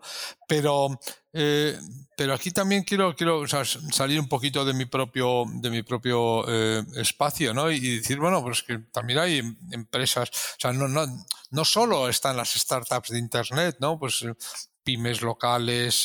yo soy muy partidario de, ese tipo de inversión hacerlo cerca, ¿no? En mi caso cerca es, es en startups de Internet, porque como hemos dicho antes, pues yo empecé, estaba en el sector de medios cuando llegó Internet, pero también creo que en, pymes o en empresas eh, locales y, eso se puede dirigir a muchos otros caminos. Entonces, yo aplaudo y, apoyo y, creo que tenemos que avanzar muchísimo ¿no? en, en, en acercar los startups de, Internet o los startups tecnológicos a, a cualquier inversor posible. Ahí eh, fue una cierta excepción el crowdfunding, pero mm, porque se ha hecho bien y se ha hecho mal y en algunos sitios se ha hecho muy mal. El crowdfunding ha, sido un, vehículo para eso y estos mercados secundarios pues también eh, van en esa dirección. Yo creo que es bueno, pero hay que pensar eh, también con, eh, con, mentalidades más amplias, ¿no? Hay veces que a lo mejor es una empresa local, a veces también es un, incluso un, hasta casi tu, tu, startup, ¿no? tu propia actividad o tu grupo de inversiones locales, un grupo de inversores. Esto tiene muchas veces sentido hacerlo en red. Después, eh, no sé, pues em, ahí en Valencia, pues eh, y, en sectores que conozcas y que entiendas, ¿no? No, no hay oportunidades en todos los sectores, ¿no? Entonces, eh, sectores que, más o menos conozcas y que entiendas y y en actividad empresarial, hombre, yo sí que pienso quizá que, hay demasiada tendencia en cuanto tienes unos eurillos eh, o los metes en bolsa o los metes en un piso más, ¿no? Eh, pues a lo mejor en vez de un piso sería bueno meterlo en un negocio, que a lo mejor es un negocio cercano, a lo mejor es eh, de un familiar o, o sea, yo, no, miraría más allá de los startups de Internet. ¿no? Y a nivel de, nuevas olas tecnológicas que están llegando, que sé que no te gusta mucho hablar, eh, hacer futurología y tal, pero a mí en particular, por ejemplo, pues una de las cosas que más me, impresiona y que de hecho uno de los últimos entrevistados ha sido una, un especialista en ello, es todo el tema de deep learning eh, y, cómo esto, bueno, eh, esto Rubia, que lo entrevisté recientemente, eh, él me decía pues que desde el año 2012, cada año que ha pasado básicamente es como un siglo, ¿no? En términos de, evolución que ha habido con todo el tema de deep learning, ¿no? ¿cómo, ves tú esto como inversor y un poco pues como observador, ¿no? de los mercados? ¿Crees que nos enfrentamos a una, a una nueva ola tecnológica que, va a suponer, yo lo veo casi como un tsunami, ¿no? y cómo obligar a todas las empresas en todos los sectores a adaptarse, ¿no? Fíjate lo que está pasando con, por ejemplo, con Tesla, ¿no? Y, cómo de repente pues pone patas arriba todo el sector de, automoción, ¿no? ¿Cuáles serían un poco las, tecnologías así que ves más disruptivas o que potencialmente en los próximos años eh, crees que pueden, hacer un cambio de, reglas de juego más importante? Es que, eh, es que esto es un tema, eh, esto, esto lo descubren mejor los emprendedores que los inversores y yo creo que incluso la, la, posición del inversor en esto debe ser un poquito rezagada, ¿no? O sea, yo, yo no, no, o sea, he visto siempre que los que, que, como llevo tiempo en esto, cada vez que me he puesto yo a aventurar lo que puede funcionar y lo que no, me he confundido, ¿no? Y en esto confío mucho más en los emprendedores. Yo, o sea, mi mejor termómetro de eso es las cosas que me, que me llegan a mí, ¿no? Entonces, si todos los emprendedores, eh, los emprendedores empiezan a hablarme de algo y empiezan a hablar de algo, digo, pues mira, esto quiere decir que, que aquí aquí hay algo y es algo que está viniendo. Entonces, me, no es que no, no me guste ah, eh, hablar del futuro, es que me, gusta ponerme en la posición un poquito, eh, un poquito de detrás, ¿no? tampoco de, por supuesto, de, de, Lagarde, ¿no? Pero me gusta ponerme un, pelín detrás, ¿no? Y dejar que eso, que eso sean los, sea, que sea Colón el que descubre continentes. Cuando esté descubierto ya veo yo si mando tropas, ¿no? Pero que vaya, que vaya la, la, conquista que, que, la hagan otros, ¿no? Eso como en general. Y, en cuanto a tecnologías, em, es verdad que está habiendo mucho, eh, muchísimo, ¿no? Pues, de, inteligencia artificial y Big Data y, todo esto. Y, en esto se está avanzando muchísimo, ¿no? Em, es un crecimiento exponencial, pero no es un salto distinto, no es una, no, no, no, no es un salto eso se está acelerando, ¿no? Pero como que lleva, lleva tiempo así. Yo no veo que, a ver, yo no, a ver cómo decirlo, yo no noto una disrupción, noto una, una erosión, ¿no? Eh, eh, una erosión permanente, ¿no? Y, que lleva muchísimo tiempo, ¿no? Lo que se ha avanzado en, sin duda. Dices, ¿en cuánto te ha dicho que, es como en un siglo? ¿En, un año? Sí, sí. Lo que pasa es que la humanidad tiene muchos siglos, entonces es verdad que llevamos tiempo así, ¿no? Entonces, no, no, no, me atrevo a decir por dónde va a venir eh, eh, la tecnología más allá de lo que ya es obvio, como que es, por supuesto, que la inteligencia artificial, Big Data, en ciencias de la, en ciencias de, la vida, creo que, vamos a tener eh, avances significativísimos, ¿no? Yo por lo menos los espero, ¿no? Y, y, pero en cuanto a tecnologías concretas y en cuanto a ideas aplicables de, de inversión, no me atrevo a decirlo porque, porque no las aplico yo mismo. ¿no? Yo no invierto a lo que pienso que va a funcionar dentro de un año, invierto a lo que pienso que está empezando a funcionar ya o que lleva unos mesecitos funcionando. ¿no? O como comenta, quizás la estrategia más interesante es la, que comentaba Jeff Bezos, que me pareció inteligentísimo cuando decía, mira, cuando a mí me preguntan, oye Bezos, ¿cómo ves a cinco años Amazon y tal? Y dice, pues mira, yo creo que la estrategia mejor de todas es pensar en lo que no va a cambiar, no lo que va a cambiar, porque yo no sé si dentro de cinco años repartiremos con drones o tal, y dice, sino, ¿en qué cosas no van a cambiar? Oye, pues no va a cambiar que el cliente mío va a querer seguir teniendo los precios más bajos posibles, no va a cambiar que quieren entregas lo más rápidas posibles y no va a cambiar que quieren una gama de productos enorme, ¿no? Cuanto más grande, mejor. ¿No? De como esas tres cosas no van a cambiar, lo que quiero es enfocar a Amazon a eso. Y, las tecnologías concretas que hayan, pues ya las iremos viendo, ¿no? sí, a mí me parece que es, bueno, no, no, no, no, por casualidad eh, ha montado la que ha montado, ¿no? Pero sí, sí, me parece que es enormemente sabio y es un poquito lo que, lo que, lo que mm, yo alguna vez he citado e intento aplicar. Dicen, mira, no, hay que estar preparado para lo que sea, ¿no? Eh, pero o sea, que te pille preparado y tener muy claro hacia dónde vas a ir, ¿no? Como he dicho también, lo que me encanta navegar, ¿no? Y es una de las cosas que, que es eh, lo bonito. En una regata gana el que tiene muy claro la boya dónde tiene que llegar, pero sobre todo el que coge los roles, ¿no? La boya todo el mundo sabe dónde quiere ir, ¿no? Y, lo importante es coger los roles y anticipar los roles de, de, dónde va el viento, que son de poquitos grados, ¿no? Entonces, ¿por dónde va a venir el viento dentro de 10 minutos? Si le preguntas a, a los mejores regatistas, dicen, no lo sé, ¿no? Yo cuando esté aquí reaccionaré el primero, ¿no? Básicamente, o, si caso me, voy a anticipar, en cuanto a grande, voy a elegir el lado derecho, el lado izquierdo y tal, grandes, grandes decisiones, pero qué decisión voy a tomar en cada momento lo veré según de dónde sople el viento y el rol que haya habido. ¿no? responde mucho a mi filosofía muy, muy pegada a tierra y muy, muy de de, digamos, de digerir el futuro día a día o casi, mm, no sé, mes a mes, ¿no? O semana a semana, ¿no?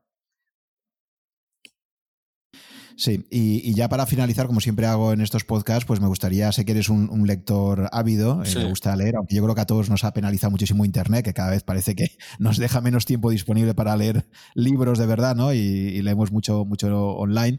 Pero bueno, me gustaría que acabaras un poco recomendándonos algunos eh, tres libros, por ejemplo, que creas que para, pues, para invertir eh, a largo plazo puedan ser muy recomendables, ¿no? Para, hmm. para nuestros oyentes. Y luego, si quieres comentar algún libro adicional, así un poco pues, más vital, ¿sabes? O de eh, pues que creas que sea a ti, para ti. O sea, sobre todo te preguntaría qué libros has releído, ¿no? O sea, más que esto es como lo de Screen the Game, ¿no? No tanto qué libros tal, sino, oye, qué libros de verdad a ti, ¿sabes? Son de los que vuelves a ellos y, y subrayas el subraya que ya tenías y tal. Mm. Bueno, vamos a ver. Em, eh, yo te diría, bueno, sin duda, sin duda, eh, los de Taleb, que, que, lo curioso de los de Taleb es que es que, a veces uno, otras veces otro y otras veces es otro, ¿no? O sea, quizá el más, el más, el que más me impactó sin duda fue Full by Randomness, ¿no?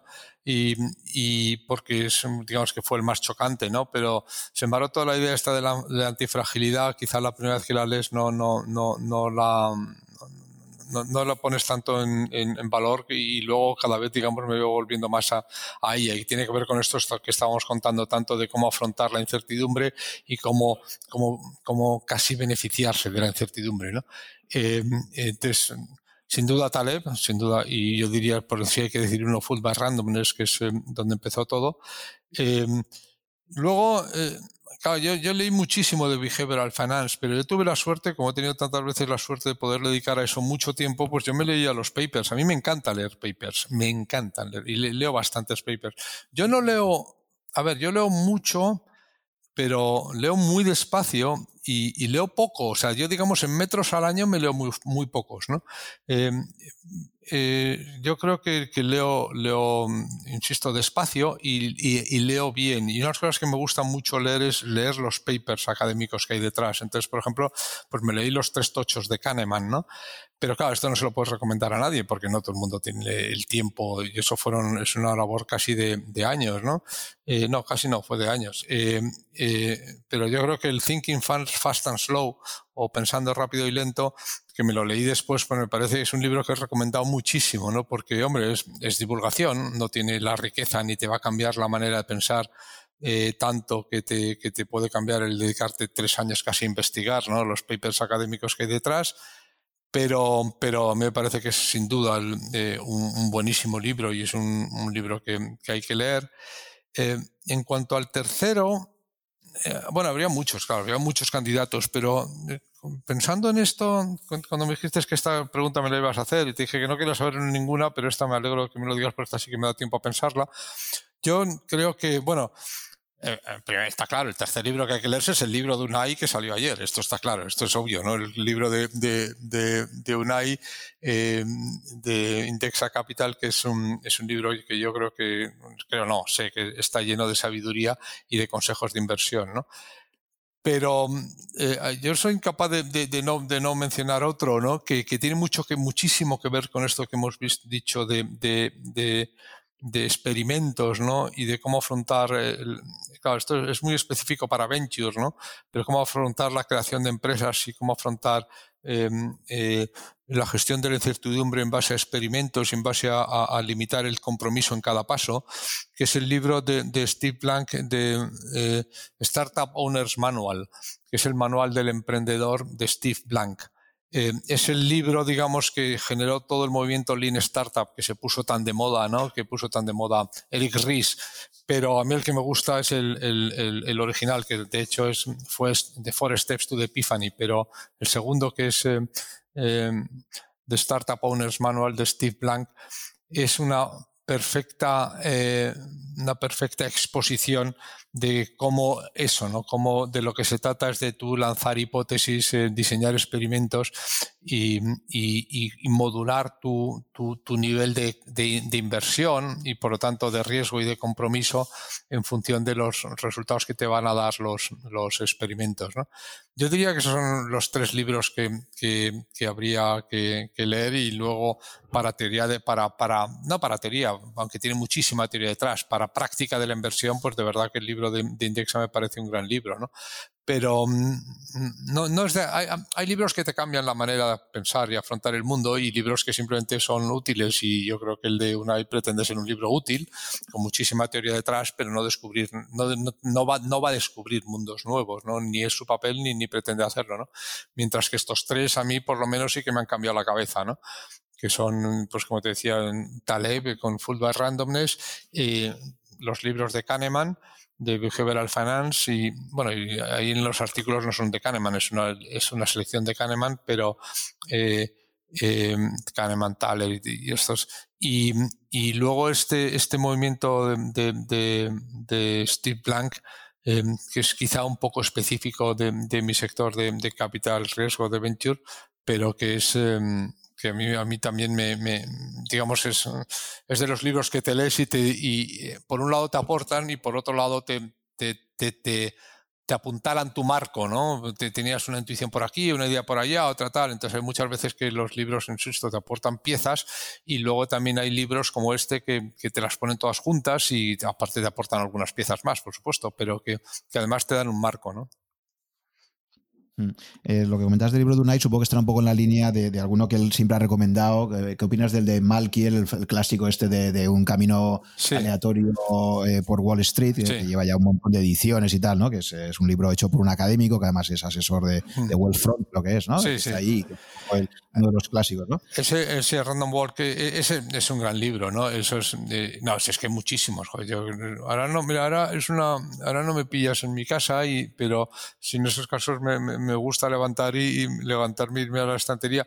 Yo leo en Kindle desde hace años, pero muchos de los libros que, que, tengo los tengo todavía en, papel, ¿no? Y tengo, digamos, em, casi por coleccionismo, ¿no? Y, y, y entonces pues me iré a la estantería y seguro que se me ocurren como 20 o 30 libros más que, que, que se merecen leerse, ¿no?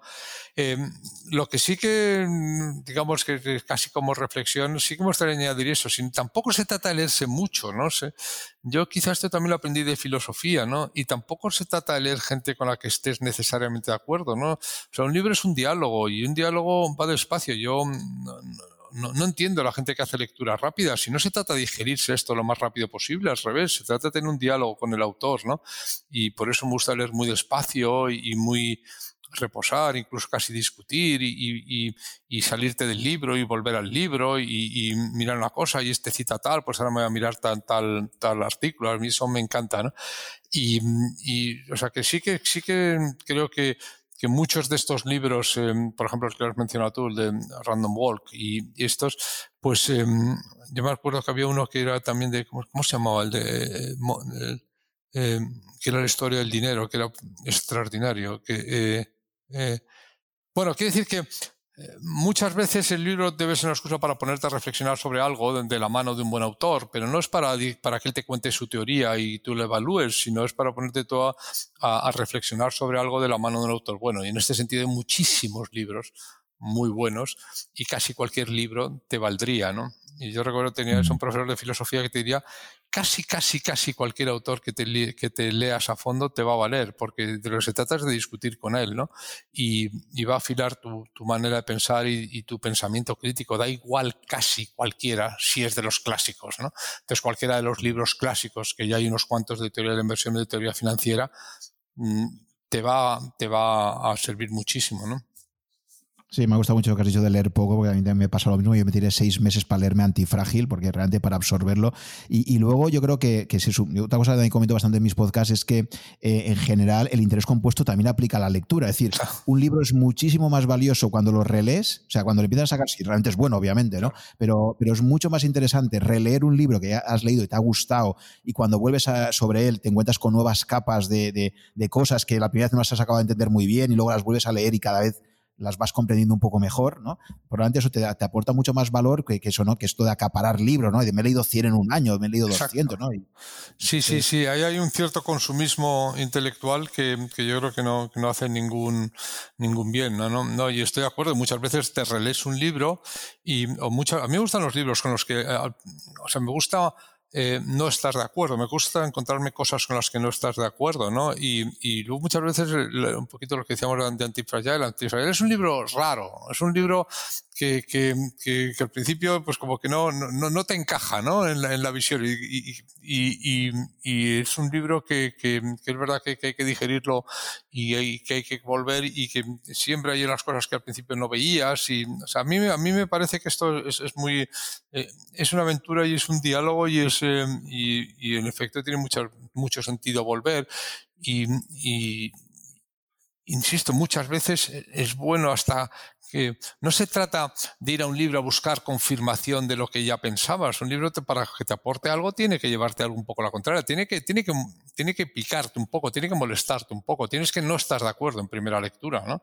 Porque si estás de acuerdo en primera lectura, probablemente para eso para que lo lees, ¿no? O sea, tiene, tiene que, que, llevarte un poco más allá y eso lleva tiempo y eso lleva una lectura, digamos, eh, abierta, reposada, y porque si no mm, te quedas en no estoy de acuerdo, sí estoy de acuerdo, pero si esto no se trata de que, de, que tú vayas diciendo sí, no, check, sí, check, en esto estoy de acuerdo, en esto estoy de acuerdo, en esto no estoy de acuerdo, ¿no? Se trata de, bueno, ¿y esto por qué? ¿Y, y por qué? Y, y, y, discutir, casi negociar, ¿no? Sí, sí. Y de una forma más amplia, alguna lectura, porque claro, siendo tu filósofo, esa base de filosofía, por ejemplo, ahora que está tan de moda el estoicismo, no sé si tú eh, estás, ahora mismo parece que si no eres estoico no eres nada. ¿no? Bueno, pues iba a decir a Marco Aurelio, ¿no? Que sí, sí, sí, sí, pues mira, pues mira, joder, la verdad es que en esto, macho, ahí me pilla. No te creas que me he releído tantos libros de filosofía, ¿eh? No, no. Y sí que, vamos, por ejemplo, el, estoicismo, yo si me hubiesen. Yo tenía un perro que se llamaba Seneca, ¿no? O sea, yo si hubiese, eh, si hubiese tenido que definir con vitalmente, ¿no? En esta parte que, que ética estética, ¿no? Con qué filosofía me, me, me, me, sentía más identificado era con el estoicismo. Pero sin embargo no he vuelto a ellos. Fíjate, igual es una, una, una, una de las cosas que saco de esta charla es que igual debería volver a, a leer eh, a los estoicos, ¿no? Eh, pero no, no, no, ha sido un libro, digamos, más vital, más, más es que Joder, es que claro. Ya te, digo, fíjate, un, yo un libro que veo ahora muchísimo en Twitter, ya digo, y es que parece de cabecera muchísima gente, son las meditaciones de, de, Marco Aurelio, ¿no? Que por cierto ha salido una edición estupenda, me acabo de comprar una que te recomiendo de Rata Naturae, que me la recomendaron ahí en, en Twitter, y es verdad que, porque aquí las traducciones también, pff, mm. hay, hay, cada una por ahí que, pero esta está fenomenalmente editada y, y, es verdad que es un libro de estos de cabecera que dices, ostras, vuelves sobre él y dices, ¿cómo puede ser que dos mil años más tarde tenga, tenga esta vigencia, ¿no? Y, pues mira, eh, me, llevo, me llevo deberes, me lo voy a poner porque, eh, porque no es la, no, no, es la, no es la primera vez que sale, ¿no? Y, sí. y, y conozco gente que, que, que, cuyo criterio valoro mucho, que, que preguntándole e intercambiando libros me, me, lo ha mencionado y, y vamos, seguro, vamos, seguro, no es que no estoy en casa, pero seguro que, me, que, que lo, de filosofía guardo unos cuantos libros y seguro que, que es de los que me leí, seguro. Eh, pero pero no, no es de los que he releído y quizá ahora, pues casi 40 años más tarde, quizás sea, sea el momento de, de, de hacerlo. ¿no? Eh, sobre sobre filosofía vital, me, fíjate, es curioso, ¿eh? pero ahí me cuesta a mí más de, decirte uno, ¿no?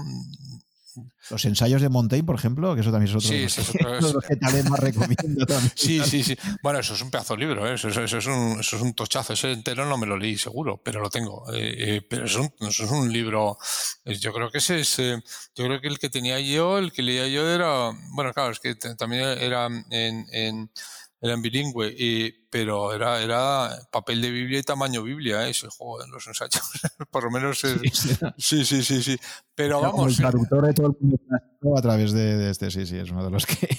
pero, pero, pero vamos, eh, eh, no, no, fíjate, de filosofía no, no, me voy a, no me voy a atrever a decirte alguno y sí que me voy a quedar, al revés, me voy a quedar con, con la idea de que quizá tengo que, que eh, revisitar más o revisitarlos más, ¿no? Eh, porque porque no no no fíjate a esos a esos a esos no he vuelto a leerlos no están ahí, además, bueno, aquí, ahí no, porque no estoy en casa, pero vamos, eh, cuando esté en casa puedo decir están ahí. que, que, que, y los he leído, por supuesto. Era, y yo recuerdo que, bueno, por supuesto me, impresionó muchísimo Kant, me impresionó muchísimo los, los positivistas lógicos, me impresionó muchísimo Russell. Russell, eh, había un libro que, fíjate, no sé cuánto tiempo hace que no lo he leído, pero recuerdo que es de los que se llaman La conquista de la felicidad de Russell.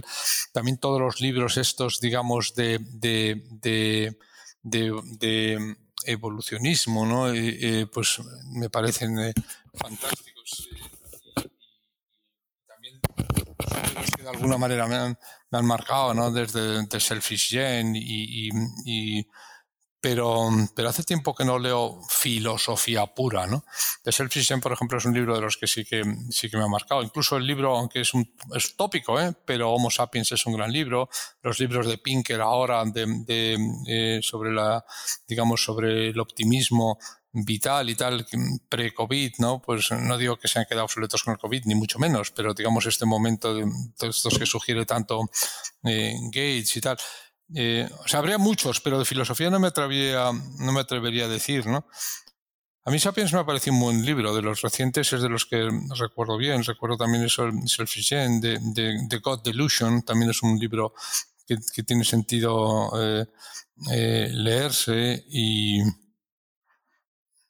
bueno, no sé, muchos más, ¿no? Pero vamos, y insisto, ¿eh? muchos de estos no estoy de acuerdo con todo, ¿eh? o no estoy de acuerdo con casi nada, pero son libros que te hacen pensar, que es lo máximo. Justo, justo ahora has ido a citar tres que ahora mismo tiene súper demonizados, tal que es sí, a sí, sí. a, a, sí. y a Pi, a Pi. Bueno, a Pi que lo tiene atravesado. Sí, sí, sí. Esto es una. Fíjate, pero es un buenísimo ejemplo de lo que te digo, pero, pero eh, em, como eh, eh, en otros órdenes. Sí, sí, sí, es verdad que son tres que tiene demonizados, pero es que yo, yo yo es que soy, no sé, quizás la edad, pero es que soy incapaz de ser, digamos, eh, talibán de nada, ¿no? Y, también hay cosas de Taleb que no me gustan nada. ¿eh? O sea, Taleb también pienso que se le va la olla, ¿no? A veces, ¿no? Cuando dice que debe, hay que, hay que meter en prisión a los familiares de los, oiga, un momentito, joder, macho, a los familiares de los, de los terroristas y tal, un momentito, ¿qué me está diciendo, no? O sea, yo creo que eh, a lo mejor dentro de una semana, dentro de unos años lo pienso y, y me convence, pero yo no, no, no, nunca he sido de escuela, ¿no? Y quizá en filosofía también, eh, eh, también me haya, me haya, me haya, digamos, marcado un poco en esto, ¿no? Pero me parece que es súper enriquecedor leerse Pinker. Creo que lo es. Eh, ¿Eso quiere decir que, que, me voy a volver un pinkeriano en vez de un talebiano? No, pues, pero creo que hay que leerse a los dos y que los dos te aportan, ¿no? Y en efecto es verdad que Hawkins también es, es otro de los que eh, discuten mucho, pero eh, hay, hay, hay, mira, hay un, hay un, te voy a mencionar un artículo ¿no? que, que, eh, que a mí me encanta que, y que refleja mucho esto, ¿no? Se llama A Failure to Disagree, entre Kahneman y... Sí, Klein y... Klein, esto es, es Klein y Kahneman. Bueno, básicamente, este es un artículo cortito en el que básicamente dos pensadores que todo el mundo piensa que, que, dicen con totalmente lo contrario, uno es partidario de la intuición y otro es partidario de que no te des fiar de la intuición, del sistema 1 y 2 que es Kahneman y el otro es partidario del pensamiento, eh, eh, digamos, intuitivo, más intuitivo, eh, se ponen a, a, discutir y el resultado es a failure to disagree. O sea, no somos, somos incapaces de, de, de, de no estar de acuerdo, ¿no? O sea que eh, el, poder leer a los dos, ¿no? Y el poder, eh, digamos, eh, ver que en el fondo si muchas veces es más, están más contrapuestas a veces las escuelas y, y, la teoría que si se ponen delante y se ponen, digamos, a pensar con una mentalidad científica, pues convergen, ¿no? Eh, esta, hay, hay, hay, dos tipos de discusiones, ¿no? las discusiones que convergen y las discusiones que divergen. Si las posiciones divergen, no tiene sentido continuar porque cada vez vas a estar más lejos. ¿no? Si las, eh, las posiciones convergen, pues entonces hay enriquecimiento, ¿no? Porque, y se llega a, un, a, un, a unas veces a un punto común. Entonces, esta, esta, yo, esta idea me viene, me viene muy bien para esto que te digo de, de, de, de que yo no soy de escuelas, ¿no? Yo estoy seguro que hay muchísimas cosas a, a recibir, eh, a pensar, a, a, pensar, más recibir, no es la palabra, a discutir o a, pensar junto con Pinker, como hay muchísimas a discutir con Taleb, y que muchas veces eso no son dos autores, estos son dos científicos cuando se ponen a, ajustar, pues al final igual no están tan lejos. Otra cosa es que, digamos, el, marketing de, de, las discusiones. Hay que ser muy cínicos sobre... Hay, eh, discutir con alguien es darle un, una, un, es el máximo prestigio que se le puede dar a alguien, ¿no? Esto en Twitter se ve, eh, se ve muy claro, ¿no? O sea, el máximo, o sea, la máxima distinción que le puedes dar a alguien es discutir con él, ¿no? Eso es, es la máxima muestra de respeto, ¿no? Y, y o, tenerle en, en, digamos, en la escuela contrapuesta, ¿no? Entonces, eh, pues además de los estoicos, pues están los, los epicúreos y también leer a Epicuro es muy enriquecedor, ¿no? Porque al final, al final, al final, al final, al final, eh, hombre, no te digo son lo mismo, ni mucho menos son lo mismo, pero mm, lo importante es lo que reflexiones con uno y con el otro y, al final, al final muchas veces es, es más, eh, es, está más lejos de lejos, está, están, distan más de lejos que de cerca, ¿no? Mm-hmm. Sí, sí, sí. Muy interesante. No sé si te ha pasado a ti también corrigiendo exámenes, pero es verdad que normalmente tiendes a ponerle eh, o sea, estás más dentro al detalle en, los, en, un muy buen examen, un muy buen ensayo, tiendes a, ponerlo más que en una cosa mediocre, que la ves así un poco en diagonal. pero cuando realmente empiezas a, ir a más a saco es precisamente con algo que, te parece más importante y que, realmente le ves más valor. ¿no? Aquí voy a hilar más fino porque aquí sí que hay, aquí sí que hay chicha. ¿no? Exacto. Sí, sí, sí, sí. Esos, esos, son los buenos, los que de alguna manera como te retan, ¿no? Incluso eso, como dices tú corrigiendo, dices, un momentito, ¿no? pero un momentito. Espera, sorprende. De hecho, yo tengo, no seguro que tú tienes algo parecido, yo cuando corrijo me guardo unos puntos para eh, el que me sorprende, ¿no? Porque el que dice lo que, lo que, cómo lo habría hecho yo exactamente, pues muy bien, pues muy bien, pues, pues te va a llegar hasta X, pero eh, va a llegar más allá de X el que me sorprende, el que dice, coño, ¿y esto?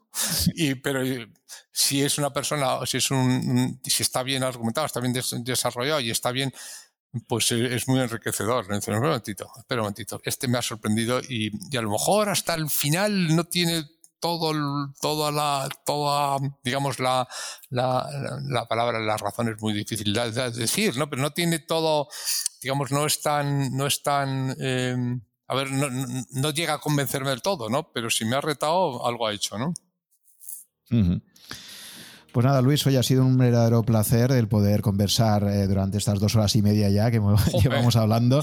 Eh, hemos podido eh, pues un poco reflejar un poco toda tu trayectoria, tus aprendizajes, así que ha sido un verdadero placer. Creo que es una persona enormemente abierta de mente, creo que es lo que te ha, te ha permitido navegar esas aguas que tanto te gusta navegar a ti, ¿no? eh, esas procesos, aguas del inversor en un mundo constantemente cambiante, en un mundo con enorme incertidumbre. Eh, Así que nada, simplemente pues eh, felicidades por toda esa trayectoria tuya, pues esa apertura de mente que, que, pues yo creo que es fundamental, ¿no? Para mantenerte siempre ahí, eh, estar siempre cuestionándotelo todo, estar abierto a la incertidumbre y creo que, eres un muy buen ejemplo de esto, ¿no? Pues muchas gracias y eso es, eso es lo que al final, y por, eso donde empezamos, ¿no? Eso es lo que te da la filosofía. La filosofía es pensamiento crítico, la filosofía no es escuela y la filosofía ni siquiera es teoría, es pensamiento crítico eh, y, apertura, ¿no? Y yo creo que eso, por eso me, me, daría muchísima pena que desapareciese como disciplina, ¿no? Porque, disciplina de, los planes educativos, quiero decir, porque es que me parece que eh, es bueno ser abierto y, ayuda y ayuda incluso hasta para invertir, ¿no? Y, luego recibir en estos tiempos de, fake news y todo eso, recibir las cosas con una mentalidad abierta pero crítica, yo creo que es eh, esencial, ¿no? O sea que a, ver si a ver si conseguimos que se extienda, ¿no? en un tiempo en el que todo el mundo es dogmático, todo el mundo está seguro de todo y, y, lo que donde yo creo que falta justo es eso, es el sano escepticismo, sana actitud crítica, la apertura al futuro y el asumir que, el mundo es bellísimamente incierto, ¿no? Pues lo dicho, muchísimas gracias por tu tiempo y por compartir eh, esas experiencias y esas reflexiones de toda una trayectoria. Así que nada, pues te deseo lo mejor, Luis, y, ojalá pronto podamos a tener más adelante quizás la oportunidad de volver a, tener otra conversación. Venga, pues un, abrazo y muchas gracias. ¿eh? No, es un placer en dos horas y media, ¿no? Eso es que teníamos cosas de las que hablar. Venga, muchas gracias. Hola. Si te gustan estos coloquios que mantengo con inversores, aficionados o profesionales con una dilatada trayectoria, simplemente recomendarte que te hagas usuario registrado de Rankia si aún no lo eres y te suscribas a mi blog para recibir todas las novedades que publico allí, que pueden ser tanto webinars que vaya a hacer próximamente como la información de los nuevos podcasts que publico. El blog está disponible en rankia.com barra blog barra such. Ahí vas a poder encontrar todas las novedades que voy publicando, así como los enlaces a todos los contenidos que destaco. Por otra parte, también te recomiendo, si te interesa la temática financiera, eh, pues que te suscribas a las alertas que envía Rankia con todas las novedades de webinars o formación en general que imparte. Creo que os van a resultar de mucha utilidad.